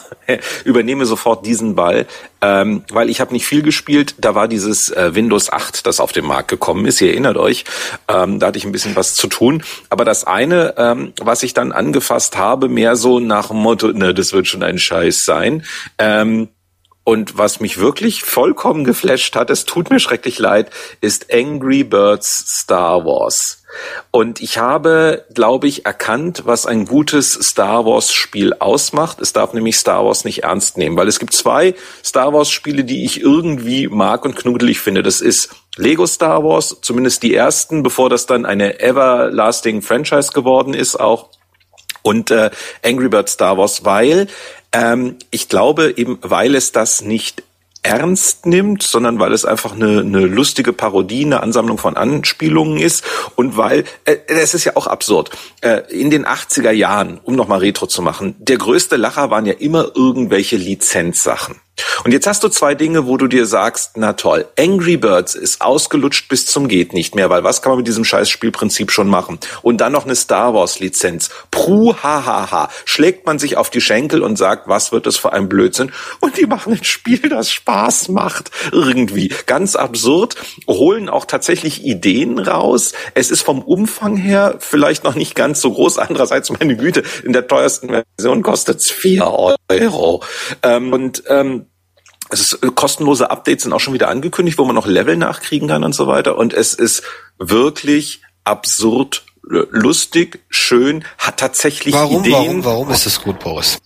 Ähm, Angry Birds hat ja so diesen erstens mal diesen diesen äh, diesen Charme, äh, der dann ein bisschen verloren gegangen ist. Bei Angry Birds Space kam es dann ein bisschen wieder. Irgendwann wurde es halt einfach so. Aber äh, du musst halt rauskriegen, in welcher. Also die die Vögel kommen in einer bestimmten Reihenfolge. Wie machst du? Es ist ein bisschen, aber nicht zu viel Logik und Geschicklichkeit da drin und man kann das schaffen und dann kann man noch sich ganz absurde Lösungen für manche Sachen einfallen lassen und man man tut nicht viel. So ähnlich wie wie Peggle, auf das ich immer noch süchtig bin. Du tust ja am Ende nicht viel. Du zielst ein bisschen und hoffst, dass das Richtige gemacht hast und ein guter Schuss Glück ist auch mit dabei. Und dann machen sie halt hier jetzt die Vögel mit ihren Spezialfähigkeiten, die sich an Charakteren von Star Wars äh, ähm, äh, äh, äh, ranhalten. Durch die Einführung von Darth Vader hast du sozusagen auch sowas wie einen Endgegner oder Supergegner in manchen Leveln, der deine Taktik durcheinander bringen kann. Und es ist alles weiterhin super simpel, aber es funktioniert. Also sie bauen tatsächlich. Aber was können denn, was können denn die Geschosse von dir, also die Star Wars Wesen, statt der Vögel? Was können die, was die Vögel nicht können? Äh, es läuft am Prinzip gleich, aber dann kommen halt später so Machtspielereien rein, äh, wo beispielsweise dann auch die äh, Darth Vader kann die Flugbahn deiner Vögel auf einmal verändern und so weiter und solche Sachen. Also es sind simpelste Dinge. Das ist jetzt nichts großartig Neues äh, oder sowas, aber äh, wirklich ähm, äh, äh mit Liebe gemacht. Äh, ganz seltsam. Ähm, also äh, ich wollte es hassen und konnte es nicht. Also ich habe mich ja wirklich, muss ich zugeben, durch, durch sämtliche diese ganzen Angry Birds Teile durchgespielt. Ich weiß auch nicht warum, irgendwie hat es mich wieder da immer wieder hingezogen. Äh, und jetzt insbesondere diese Version, die ist wirklich schon auch wirklich schön gemacht, muss man sagen. Ne? Also die Sounds sind alle super, die Grafiken sind echt gut, die ganzen Anspielungen funktionieren, äh, auch die kleinen Spezialtricks, die die verschiedenen Vögel oder Charaktere drauf haben, das ist schon echt alles gut gemacht. Also ich habe es gerade geladen und es sieht echt sehr süß aus, muss ich sagen. Ja, es geht schon bei der Titelmelodie los, die erstmal so, wie man es kennt, beginnt und dann aber in so eine Polka-Version des Star Wars-Themas umschwenkt und das ist schon genau das richtige Willkommen dafür. Jetzt spielen es alle nebenbei. Das hast du jetzt ja. eingerichtet, Boris. So keiner hört mir zu. Alle haben nebenbei ein Mobilgerät in Händen und mhm. downloaden gerade. Nee, was aber wirklich lustig ist, ist, dass ähm, ich eigentlich so mit Angry Birds gar nicht so viel am Hut hatte vorher, muss ich sagen. Und jetzt hat mir Alex äh, dieses Angry Birds Star Wars mal kurz gezeigt. Und ich bin in der Tat wirklich versucht, es mir auch runterzuladen und ein bisschen zu zocken, weil es macht doch einfach sehr viel Laune, weil es sieht wirklich sehr authentisch aus, aber ihr habt schon ganz recht, das nimmt sich nicht allzu ernst. Und das macht es einem irgendwie leichter, als wenn das so einen überernsten, äh, überkandidelten Anspruch hat und dann halt irgendwie scheitern würde. Ja, ich meine, ihr habt das ja schon öfter mal als Thema gehabt bei euch im, im Podcast, ne, dass äh, eben dieses iOS-Gaming oder jetzt zunehmend auch auf Android kommt jetzt ja auch meistens alles raus. Ähm, für Leute in unserem Alter, sag ich mal, ist es häufig die beste Art zu spielen, weil wie bei Angry Birds, du kannst so ein Level einfach mal in einer Minute 30 oder in 50 Sekunden durchspielen und dann steckst du das Ding wieder weg und äh, gehst deiner Dinge. Ist noch jemand da? Ja, äh, ich, ich wollte wollt gerade mal die Runde fragen. Abgetaucht. Das ist nicht schlecht. Kein Spielen während des Podcasts. Also Ingo ist ja zum Beispiel im Grunde großer Gegner davon. Ingo ist wirklich wirklich, ich kenne eine Menge Zocker, aber ich kenne keinen einzigen, der Spiele im Akkord wie Ingo wegzockt. Wirklich, der äh, selbst Spiele, die 40, 50 Stunden brauchen, die halten keine Woche bei dem. Ja, ich weiß auch nicht ganz genau, was da los ist, aber das ist halt wirklich echt so eine Passion von mir seit seit Jahren, wirklich seit Jahrzehnten quasi schon. Ähm, ich habe dann auch immer so diesen, ich weiß nicht, vielleicht bin ich auch einfach äh, ein bisschen bekloppt, was so Perfektionismus angeht. Und ich probiere dann aber auch wirklich sämtliche Sidequests und alles halt irgendwie noch zu machen. Jetzt zuletzt habe ich Borderlands 2 wirklich eigentlich alles gemacht, was geht. Und äh, Dishonored direkt danach durchgespielt. Mittlerweile bin ich jetzt bei dem neuen Assassin's Creed gelandet und das Assassinenhafteste da ist bis jetzt die Ladezeit, die echt tödlich lang ist. Aber es macht echt Bock auch. Wow, nicht schlecht. Du hast hier, glaube ich, äh, mehr äh, Kompetenz als die äh, meisten Spieleveteranen, die heute in der Leitung sind. Jörg vielleicht ausgenommen, aber so was du den Überblick bei den aktuellen Sachen angeht. Äh, das liegt einfach daran, dass ich halt echt, äh, also wir machen halt diese ganzen Oldschool-Spiele, äh, so damals von der Atari VCS 2600 oder oder ähm, früher Arcade-Automaten oder C64-Spiele machen mir halt auch total Spaß, was wie Boulder Dash oder sowas. Aber ich habe auch nichts dagegen, so Blockbuster zu spielen. Ich finde das schon geil, wenn die Aufmachung super ist, wenn Sounds super sind, wenn die Dialoge super sind und wenn man vor allen Dingen visuell einfach echt eine Menge geboten kriegt. Und das äh, ist definitiv bei Dishonored zum Beispiel der Fall. Das hat mir echt richtig viel Spaß gemacht und äh, Ass Creed jetzt der neue Teil sieht auch echt super aus. Ähm, ich stehe auch voll auf dieses Cell-Shading-Zeug bei Borderlands 2. Von daher, ich äh, zock mich da wirklich die ganze Zeit durch. Sehr zum Leidwesen meiner Freundin, glaube ich, aber. Gibt's Boris, wie viel, wie viel Zeit hast du wohl in, in Angry Birds bis jetzt reingesteckt? Äh, immer so phasenweise, man, wenn man die Viertelstunden alle aufeinander rechnet, dann kommen da sicherlich ein paar Stunden jetzt zusammen. Genau, aber ich, dieses, dieses häppchenweise Spielen, das kommt mir doch auch sehr entgegen. Ich kann das ja nicht. Also häppchenweise spielen finde ich, also wenn ich in einem Spiel drin bin, dann muss ich halt einfach weiterzocken. Dann habe ich halt so einen ähnlichen Tick wie bei Warcraft, wo man eine Zeit lang einfach mal gedacht hat, ach komm, ein, einmal hochleveln, das geht noch, bevor ich irgendwie Abend esse. Ah nee, zweimal ja, ja, geht ja. auch noch. Aber du äh, spielst keine MMOs, oder? Weil ich meine, das ist ja die äh, größte und organisierteste Form von ähm, Zeitvernichtung. Macht also Spaß, ich bin, um Gottes Willen, aber also ich bin, ich bin bei Warcraft irgendwann abgesprungen, wo es dann äh, so weit ging, dass ich auf einmal keine Freunde mehr hatte. Kurz vorher bin ich dann abgesprungen und habe mich dem echten Leben wieder gewidmet. Ähm, ansonsten spiele ich aber unfassbar gern sowas wie Skyrim zum Beispiel oder Oblivion, Elder Scrolls war, glaube ich, das Spiel, was äh, mir die meiste Zeit geschluckt hat in meinem Leben. Da habe ich, glaube ich, 160 Spielstunden abgespeichert gehabt, ohne äh, die ganzen Male, wo ich gestorben bin und so. Ähm, ich spiele aber in der Tat lieber alleine als online, muss ich sagen. Hast du schon Guild Wars 2 probiert? Nee, aber habe ich sehr Gutes drüber gelesen. Werde ich auf jeden mm. Fall auch nochmal irgendwann anchecken. Mich würde mal interessieren, ob unsere Generation an Spielern eher der Solospieler ist, weil das Gefühl habe ich nämlich immer, äh, oder ob man, also ob die auch so das Online-Multiplayer äh, spielen und lieben. Also ich tue mich da auch echt schwer mit. Die Frage kannst du, glaube ich, leicht beantworten. Das ist wirklich eine, eine Generationengeschichte. Also wer 30 plus ist, spielt nicht mehr so viel online. Das sind zumindest meine empirischen Erfahrungen über Jahre. Heinrich also die, ausgenommen, oder? Ich erinnere nur an Buffed. Äh, ja, gut, also was jetzt das Privatspielen angeht, hat das ähm, Alleinspielen viele große Vorteile. Vor allen Dingen, äh, es ist effizienter. Also du, du weißt, was du mit deiner Freizeit machst. Und das Problem mit, mit Online-Sachen ist, also, also A, wenn sie gut sind, ähm, vergeht die Zeit halt noch schneller. Ne? Also wenn du, wenn du in der Gruppen spielst, hast du diese Gruppendynamik. Ähm, Und Gruppenzwang. Gruppenzwang, ja gut, das nicht, aber ich, ich, ich, ich habe ja auch äh, Borderlands so ein bisschen mal Koop mit Zufallsbekanntschaften gespielt und das war schon ähm, sehr kurzweilig und wenn ich mir da noch vorstelle, ich habe dann vielleicht noch ein, ein paar Kumpels, mit denen ich mich regelmäßig treffe, das ist halt noch ein übler Zeitverbrenner. Ähm, das ist das eine. Und dann auch so, ja genau, der Organisationsgrad. Also World of Warcraft früher, ne? Also bis, bis dann die Gruppe wirklich zusammen war und äh, der eine hier, der andere kommt später oder muss man sich verabreden zu festen Zeiten. Ich glaube, je älter man wird, desto weniger Freizeit man hat äh, und desto mehr man im wirklichen Leben dann auch von Terminen getrieben wird, desto weniger scharf ist man äh, dann darauf, äh, auf sowas. Also ich äh, würde mich auch äh, dem anschließen, dass ich, äh, also mir ist auch ein gutes Einzelspielerlebnis erheblich wichtiger. Ja, und die Reflexe lassen mir auch nach. Ich meine, da kann man drüber lächeln, aber es ist ja wirklich so, dass man gerade bei den 3D-Action-Spielen, Shootern und so weiter, hat man ja irgendwann auch nicht mehr wirklich die Sonne gegenüber Leuten, die die besseren Reflexe haben und die auch die Zeit haben, da am Tag zehn Stunden zu spielen und damit zu trainieren. Also ich würde mal vermuten, dass gerade bei den Militärshootern, bei diesen Sachen, dass da der Altersschnitt nicht sonderlich hoch ist. Ach komm, Kim.com, der ist ja auch schon über 30, oder nicht? Stimmt, der ist, der ist relativ gut dabei, gell, bei, was war denn das, Modern Warfare 3, glaube ich. Da war er der Beste weltweit, glaube ich, oder? Naja, wahrscheinlich hat er 100 Chinesen für sich spielen lassen, abwechseln oder unter seinem Accountnamen.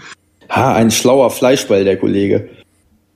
Ja, wer, wer, wer möchte noch vorsprechen? Ich, ich, ich kann auch schnell und ich mache es auch kurz. Ich habe so einiges gespielt, äh, will jetzt auch gar nicht alles aufzählen. Es ist jetzt die Zeit, wo auch viel rauskommt oder rauskam oder man freut sich noch auf vieles.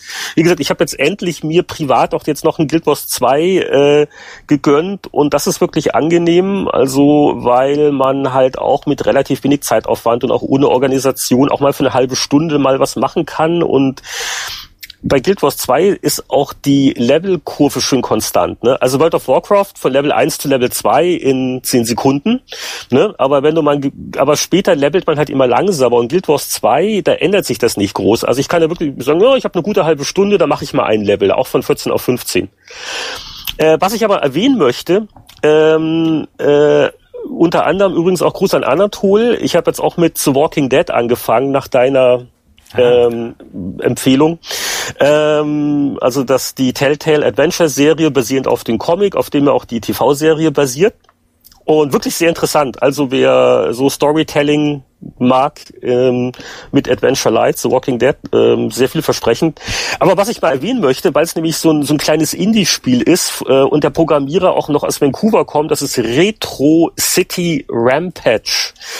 Ähm, das ist ein ähm, Spiel für PC und auch diverse Konsolen, äh, das ich in einem Satz beschreiben würde als ein Grand Theft Auto mit Nintendo Entertainment System Grafik.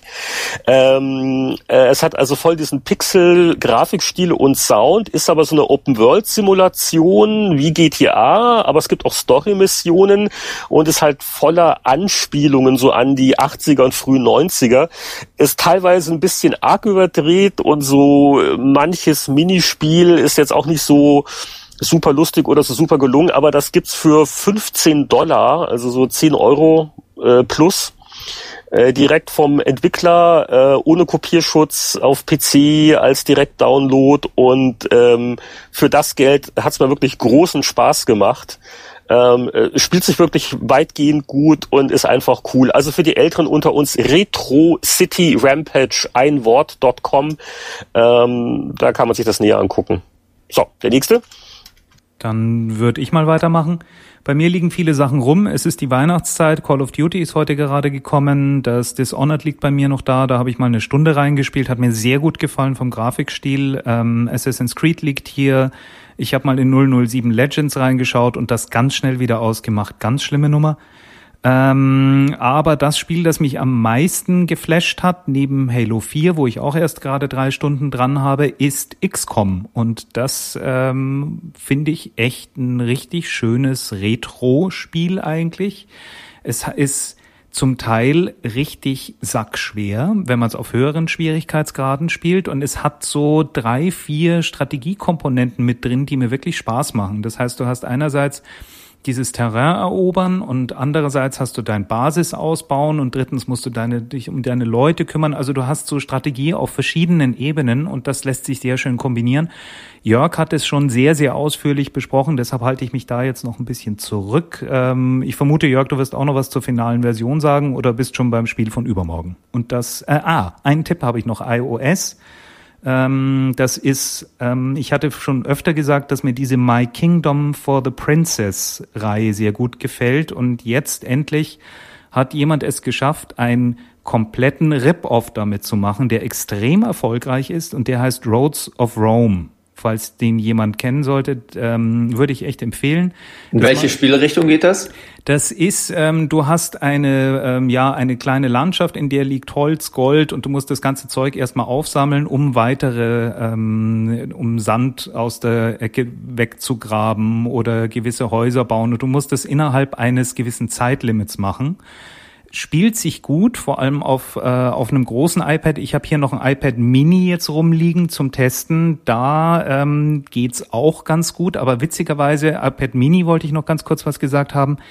Für Spieler würde ich echt lieber das große iPad empfehlen, weil bei iPad Mini sind die Tastflächen doch deutlich kleiner. Und wenn du gerade beim Bildschirm irgendwas speziell antippen willst, musst du da schon sehr, sehr genau zielen. Ansonsten ganz schön gemachtes Gerät.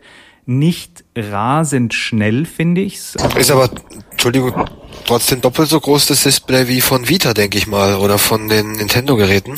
Ja, in etwa würde ich sagen. Also es ist schon ein sehr großes ähm, Display und ähm, auch sehr leuchtstark. Das Einzige ist, es ist kein Retina-Display, also kein hochauflösendes. Retina ist ja nur ein Kunstwort von Apple. Ähm, und wenn du halt einmal ein richtiges, ähm, so ein hochauflösendes Display gesehen hast, bist du ja komplett versaut. Also hier auf dem kommt es dir schon ein bisschen pixeliger vor. Dafür ist es halt, glaube ich, 150 Euro günstiger als das große. Aber wer viel spielt, würde ich eher empfehlen, das iPad 3, das neue zu nehmen. Da hat man mehr davon. Ja, vier, wir sind schon bei vier. Hm. Genau, ja, oder das ist ja noch nicht offiziell das Vierer eigentlich. Also es läuft ja noch unter drei, drei Revised. Nee. nee, gut, äh, die, die Verwirrung entsteht ja, weil Apple eben keine vernünftigen Produktnamen mehr hat. Die haben es ja aufgegeben. Also das, was wir als iPad der dritten Generation bezeichnen, der iPad 3, das war ja ähm, das The New iPad. Dreivierteljahr, genau. Genau, The New iPad gibt's aber nicht mehr. Jetzt gibt's das iPad with Retina Display und das ist das vierte Generation iPad. Es ist schon wirklich erstaunlich, äh, aber man kann die profitabelste äh, Firma der westlichen Welt sein, wenn man ähm, die Produktnamen vom ähm, Hausmeister im, im Vollrausch äh, erfinden lassen lässt. Das ist faszinierend, aber es funktioniert anscheinend. Ja, ich hatte mir auch das iPad Mini direkt vorbestellt und hatte das hier. Und äh, ich habe genau diesen Effekt gehabt, von dem Anatol gerade gesprochen hat. Ich bin anscheinend versaut von dem Retina-Display. Also ich kam mir vor wie kurzsichtig auf einmal, als wäre die Schrift irgendwie so wabernd vor meinen Augen. Und ich habe es dann auch tatsächlich wieder zurückgeschickt. Also Spieleveteranen brauchen ein iPad Maxi. Dann kann man auch diese kleinen Buchstaben besser erkennen, so ab einem gewissen Alter, ne? Altersweitsichtigkeit. Äh, ja, wobei aber Apple da jetzt schon wieder doch auch das hat, was, was sie schon ein paar Mal bei mir hatten. Ich habe es zurückgeschickt und jetzt sitze ich hier und denke, scheiße, ich möchte es gerne wieder haben. Baby, zwei, komm zurück. Oder? Was schon toll ist, ist der, ähm, äh, das Ding wiegt ja nichts und liegt auch echt angenehm in einer Hand. Während wenn du länger mit einem großen spielst, dann hast du wirklich das Gefühl, du kippst irgendwann mal vorn über. Genau, also ich habe jetzt mit, mit Hülle wiegt mein äh, normales iPad, also das iPad 3 habe ich dann noch das New iPad. Das wiegt schon so ja, knappes Kilo und äh, daneben habe ich mal das iPad Mini auf die Waage gelegt und das ist ja glaube ich bei knapp über 300 Gramm nur und das mag sich nicht nach einem großen Unterschied anhören, aber äh, ja gerade weil man das Ding hier einfach dauerhaft in der Hand hält, ist das schon eine Menge. Mal sehen. Also ich habe ja doch die Vermutung, dass sich das äh, iPad Mini über kurz oder lang, je nachdem, was Apple überhaupt noch für einen äh, Erfolg oder Misserfolg haben wird, äh, über kurz oder lang als das Haupt-iPad durchsetzen wird. Nun denn, aber jetzt wird zurück. Wer, wer hat den noch nicht? Winnie zum Beispiel, oder? Ich habe noch nicht, genau. Ähm, ja, in Erwartung von Wii U spiele ich jetzt momentan wieder viele ähm, Playstation-Kisten. Ähm, das erste Black Ops spiele ich gerade, Call of Duty habe ich ja eigentlich das letzte Mal schon alles zugesagt zu der Serie. Also Black Ops ist auch ein grandioses Spiel, super Technik, super Mechanik, aber halt ähm, eigentlich inakzeptabler Inhalt. Also schade, dass ein so gutes Spiel um so schlechte Charakterzeichnung und so schlechte Story gemacht wird. Und beängstigend, dass ich trotzdem spiele. Also es macht wahnsinnig Spaß, wie alle Call of Duties, aber... Spielst du, denn, spielst du denn dann auch online oder machst du wirklich nur die Solo-Spieler? Also Call of Duty spiele ich, nur, äh, spiele ich jetzt nur Solo, habe ich jetzt die letzten äh, zwei Monate, habe ich die ersten beiden durchgespielt und ähm, jetzt eben das Black Ops wirklich ganz alleine. Normalerweise spiele ich auch ähm, Singleplayer-Sachen lieber Sofa, auf dem Sofa mit anderen Leuten zusammen. Yeah. Aber die Call of Duties ziehe ich jetzt ganz alleine durch, nachts quasi. Und eben, die, die machen machen Spaß, machen süchtig und sind exzellent gemacht in jeder Beziehung. Ich habe das mal gespielt mit äh, Kopfhörern auf, mitten in der Nacht und ich musste dann irgendwann ausmachen, weil ich echt dachte, ich krieg gleich einen Herzinfarkt. Ja, man, man, also es ist positiv, ne? Es hat mich richtig es mitgerissen. Ist super anstrengend, auch auf einem großen Display und mit einer guten Anlage. Also man, ähm, ähm, man sollte schon wieder pausieren. Ähm, fast so anstrengend wie echter Krieg wahrscheinlich.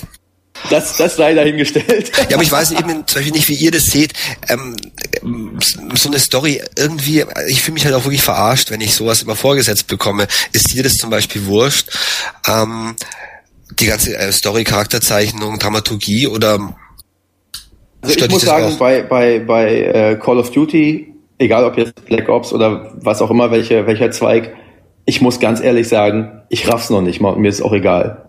Achso, du überspringst es. Ja, aber ich gebe Nee, ich, ich überspring's noch nicht mal, aber die, es ist so eine Vielzahl von Charakteren, die dann doch irgendwie alle sehr ähnlich sind. Und das stimmt, ja. Ich, ja, das also, meine ich auch. Boah, Durchaus, also. Ja. Es ist natürlich trotzdem trivial, aber gut, ähm, das Thema hat man schon. Also für mich, für mich muss ich, muss da gerade mal anhaken. Ähm, immer wenn ich diese Spiele spiele, ich finde es auch mal super. Ich mir ist die Story eigentlich dann so ein bisschen scheißegal, weil das hat so ein bisschen eher für mich so den Charakter von so einem 80er Jahre Actionfilm. Ja, so aber eben Style. Ja, das stimmt in gewisser Weise, aber du spielst es ja selber und ähm, je realistischer es wird, desto mm, wichtiger wird, finde ich eben auch, wie Länder gezeichnet werden, politische Situationen, die Menschen, bis dahin, dass die Hautfarben ja realistisch texturiert sind. Also das ist ein, eine Sache, das äh, stört mich schon mehr als früher. Ja, Wenn das total abstrakt war, ähm, ist es eine andere Geschichte. Also mm, ich bin momentan eben auch wirklich sehr, sehr hin und her gerissen. Ich spiele es und ich spiele es gerne. Aber ich sehe da schon ein, ein leichtes Problem. Ja, definitiv. Aber ich glaube, ich glaube, das kommt aber auch immer auf den Spieler an. Also ich meine, was weißt Leute wie wir können da wirklich abstrahieren und wir wissen dann hoffentlich auch, äh, wie die normale politische Lage ist und äh, wie welche Länder äh, ja sind und wie die halt überzeichnet daran dargestellt werden. Ich finde, schwierig wird's dann, äh, wenn Leute, ja, die sich nicht so sehr in ihrem normalen Leben mit der politischen äh, Atmosphäre auseinandersetzen.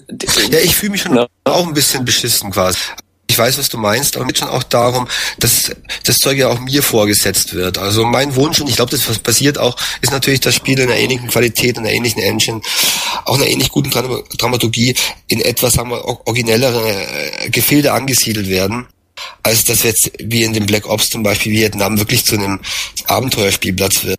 Aber ich glaube, ich glaube, ich glaube, da suchst du an der falschen Stelle nach, nach Anspruch, oder? Uh, Metal Gear Solid hat ja zum Beispiel ganz gut geklappt. Ja, okay, ja. Ja, gut, es hat äh, storymäßig natürlich andere Probleme. Ja, klar, aber sagen wir mal so, da sind zumindest ein paar Charaktere, denen man, äh, die nicht komplett austauschbar sind. Aber noch schlimmer finde ich wird's ja bei Science Fiction. Versuch mal jemanden die Story, jetzt mal ganz echt, versuch mal deiner Freundin oder Frau die Geschichte von Halo 4 zu erzählen. Die lässt dich einweisen. Oder Mass Effect. Äh, das ist mir genauso passiert mit Mass Effect. Ich habe es äh, zwei Minuten probiert oder drei Minuten und dann wurde die Tür hinter mir wieder zugemacht. Ja, aber die Sachen kommentieren ja auch nicht. Also was jetzt so super realistische, in Anführungszeichen realistische ähm, äh, moderne Shooter machen, sie kommentieren ja wirklich Zeitgeschehen. Black Ops geht ja ein bisschen in die Vergangenheit, ist schon wieder ein bisschen nostalgischer, aber die anderen sind, machen ja auch, äh, in gewisser geben sie auch Kommentare ab zu dem, was wirklich tagtäglich passiert ähm, auf der Welt. Und das ist dann schon eben ganz was anderes. Also bei Science Fiction habe ich auch die, die Wahl, ob ich die Story quasi überspringe oder ob sie mich packt, dann gebe ich sie mir auch. Also es gibt Spiele, wo ich weiterklicke, es gibt Spiele, wo ich mir das anhöre. Aber es ist, steht unter einem ganz anderen Vorzeichen, finde ich. Wer will noch mal, wer hat noch nicht? Ah, ich habe noch was, eine Kleinigkeit mir noch geholt für die, für die Vita. Also endlich mal wieder ein Spiel aus Japan. Das ist, glaube ich, auch nur in Japan momentan gibt. Ähm, Orgarism heißt es. Orgarism.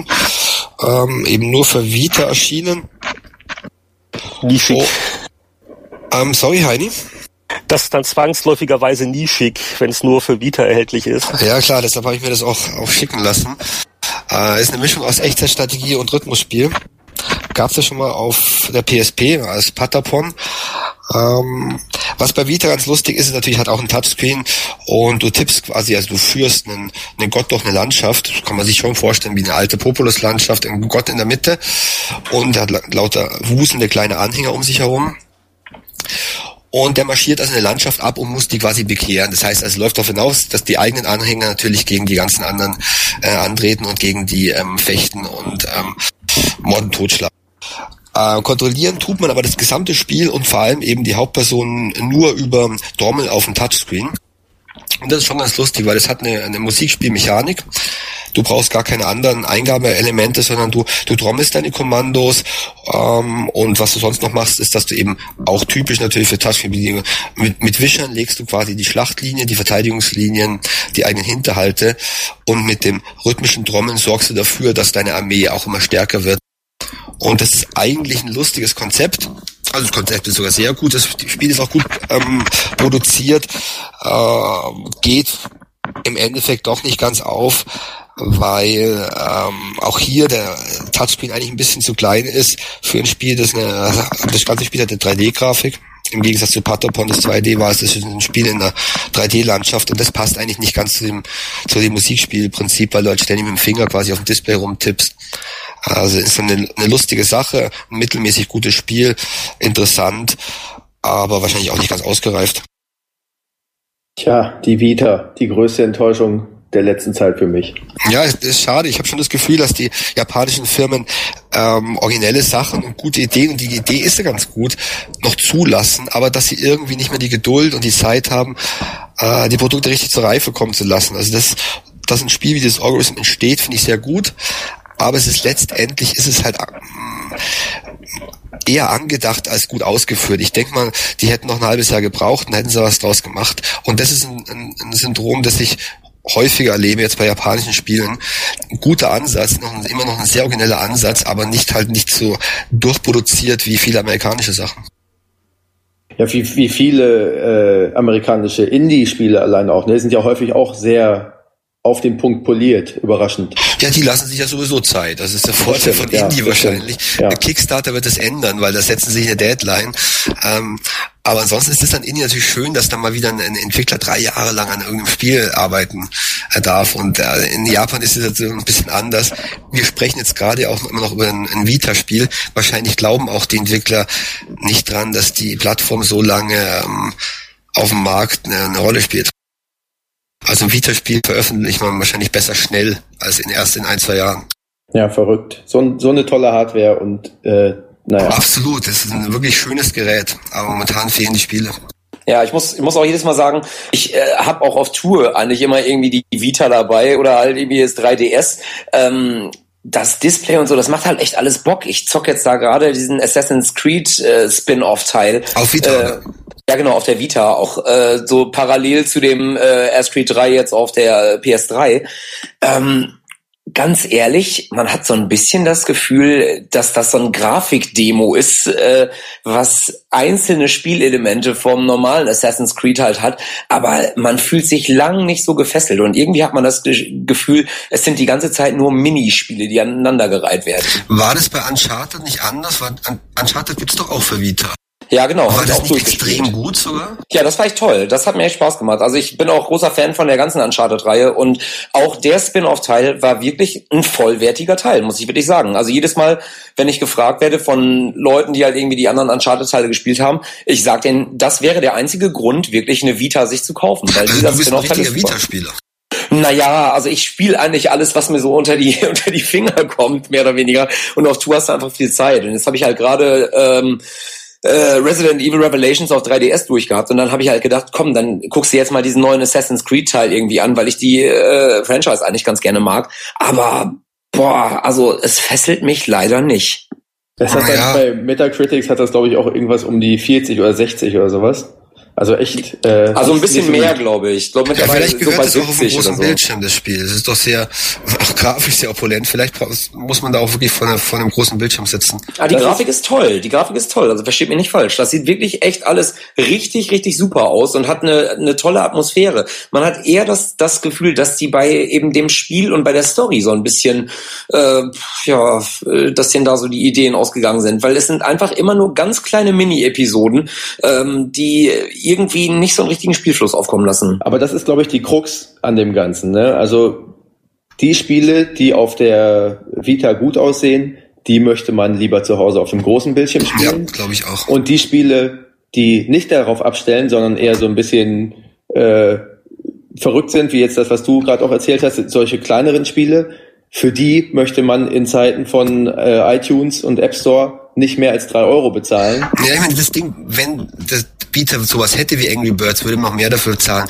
Es bräuchte halt eine Killer-Applikation. Aber es ist halt auch so ein überladenes Gerät, es kann so viel. Ich als Entwickler ist es sicherlich ähm, ähm, sehr interessant für Vita zu entwickeln, wenn man sich wirklich überlegt, für welche Art der 37 verschiedenen Steuerungsmethoden macht man es überhaupt. Fürchterlich, Wahnsinn. Also deshalb ist Algorithm witzig konsequent, weil es halt wirklich Touchscreen ist und Bewegungssensor und alles andere weglässt. Also ich finde, was der Alex sagt, also sehr gut analysiert. Also die, die, die Vita kann halt von der Hardware her vor allem auch Action und hat da auch so Analogsticks und so weiter. Aber klar, also so toll Uncharted ist, noch toller ist es doch eigentlich auf dem großen Bildschirm und Uncharted ist wirklich das beste Vita-Spiel bislang, dass das Golden App ist. Aber ich finde, es fehlt da unglaublich an ganzen Genres, die sich sehr ja, gut mobil eignen würden. Also Rundenstrategie, äh, äh, bestimmte Geschicklichkeitsgeschichten, ja. vor allem Rollenspiele. Es gibt ja kaum gescheite Rollenspiele. Dafür sind noch Handhelds gemacht. Jörg. Bitte? Gibt es einen Monster Hunter in Deutschland für Vita? Ah, nee, in Deutschland noch nicht, aber das, das, äh, ja, ist, ist, ist, ist Monster Hunter ein Rollenspiel, da kann man jetzt lange streiten. Ja, das schon doch. Ja, aber, aber es, es gibt halt sehr viel von diesem Action-Zeug, was ich dann letztens gar nicht spielen möchte und wie ihr schon gesagt habt, was es dann gibt, das kriegt man oftmals für ein Zehntel des Preises so ähnlich dann auch äh, auf dem, auf dem, im, im, im iTunes Store oder im App Store oder, oder auf Android. Und das ist so ein bisschen die Krux von der Vita. Naja. Absolut, ja. Übrigens, ich stimme auch zu, was du über Liberation im Vergleich zu Assassin's Creed 3 gesagt hast. Also da ist das Große ganz deutlich viel, viel größer, besser, schöner, hübscher, spannender. Also das Liberation hat, hat uns jetzt auch nicht so überzeugt. Ja, es ist leider schade, wirklich, weil eigentlich, eigentlich ist die, die, die ganze Reihe an sich wirklich so, dieses ganze Opulente und diese Open-World-Erfahrung finde ich einfach immer großartig. Es hat mir auch immer einfach so Spaß gemacht, äh, als Ezio äh, irgendwie auf die Dächer zu klettern und den höchsten Punkt zu erwischen, um einfach nur zu synchronisieren und so diese ganze Umgebung anzusteuern. Das machst du jetzt hier auf der Vita auch, aber es haut dich einfach nicht so um. Ja. Das wäre übrigens auch noch mein, mein, was ich zuletzt gespielt habe, also Assassin's Creed 3. Ich finde das ganz großartig und ja, das Kampfsystem ist nicht das Allerschwierigste und ja, das Handelssystem, das neu eingebaut haben, das ist wirklich nur Kokolores, aber man hat da eine riesige Außenwelt und wieder diese schöne Verquickung von historischen Fakten mit so ein bisschen Verschwörungstheorie und dann begegnet man hier dem George Washington und hat da Einfluss auf die amerikanische Revolution. Also mir hat das Assassin's Creed 3 richtig gut gefallen. Also ich habe da auch gut ich würde mal sagen, 40 Stunden reingesteckt, habe viel nebenher gemacht und äh, ja, bin eben nicht nur die Hauptstory durchgerannt, wo du dann nach 10 Stunden schon fertig wärst. Nee, das macht halt wirklich auch echt Spaß an, an Assassin's Creed immer schon, finde ich. Also, dass man sich durchaus auch verlieren kann in eben diesen Sidequests und die dann auch echt nicht Käse sind, sondern wirklich einfach auch echt gut gemacht und irgendwie eine schöne Abwechslung zu dem Hauptstory-Strang auf jeden Fall. Ja. Dann komme ich mal mit einem Spiel um die Ecke, was äh, gerade mal so überhaupt dran kratzt, ein Spiel zu sein, was ich aber sehr viel spiele in der letzten Zeit.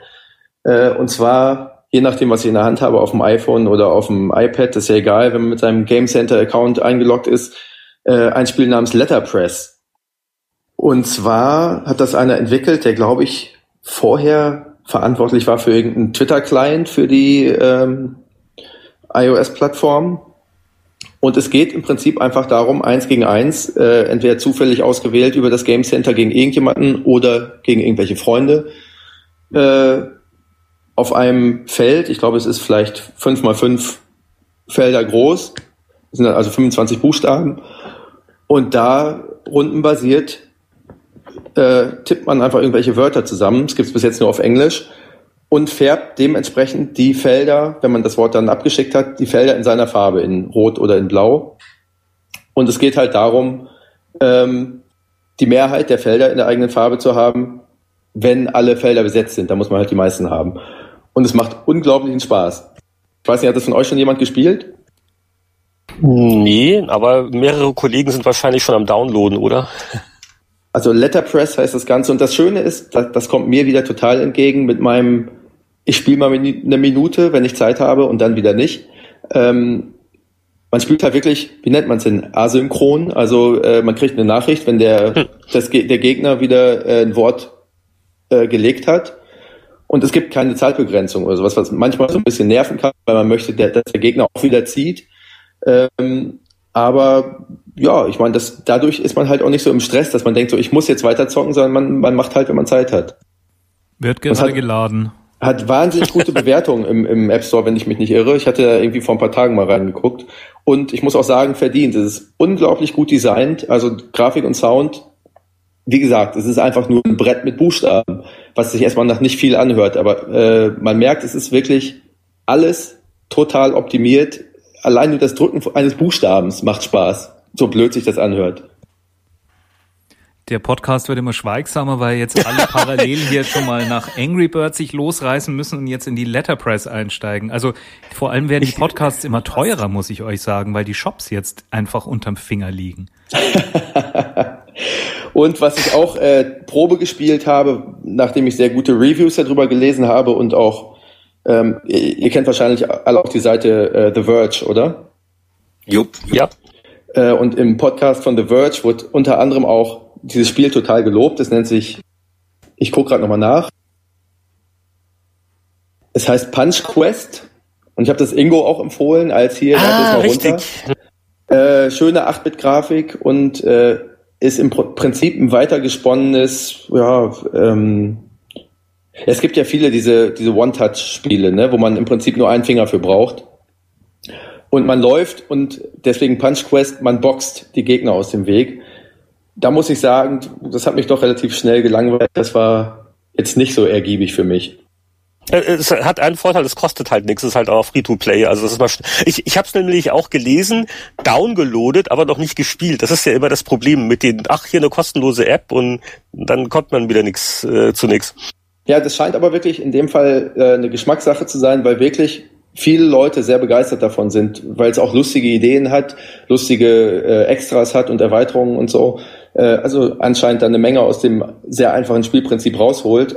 Aber ja, das war für mich in dem Fall nichts ich war zumindest beeindruckt bei dem Spiel, dass es äh, zumindest auch mal sowas wie Endgegner oder Zwischengegner gegeben hat, was man ja eigentlich jetzt so von, ich sag mal sowas wie Jetpack Joyride oder solchen Spielen halt auch nicht unbedingt kennt, wo es eigentlich die ganze Zeit äh, immer schneller wird und irgendwann äh, ja kackst du halt ab.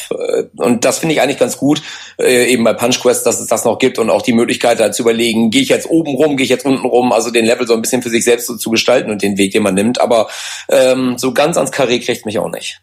Dem entgegen, und dann bin ich auch gleich fertig, möchte ich nochmal in aller Kürze ein Loblied auf Tiny Wings singen, weil das ist für mich tatsächlich Spielkultur im Reinformat. Also das ist grafisch wahnsinnig gut. Der, die ganze, das ganze Art Design davon ist unfassbar gut. Der Sound, die Sounds sind super, die Musik ist super.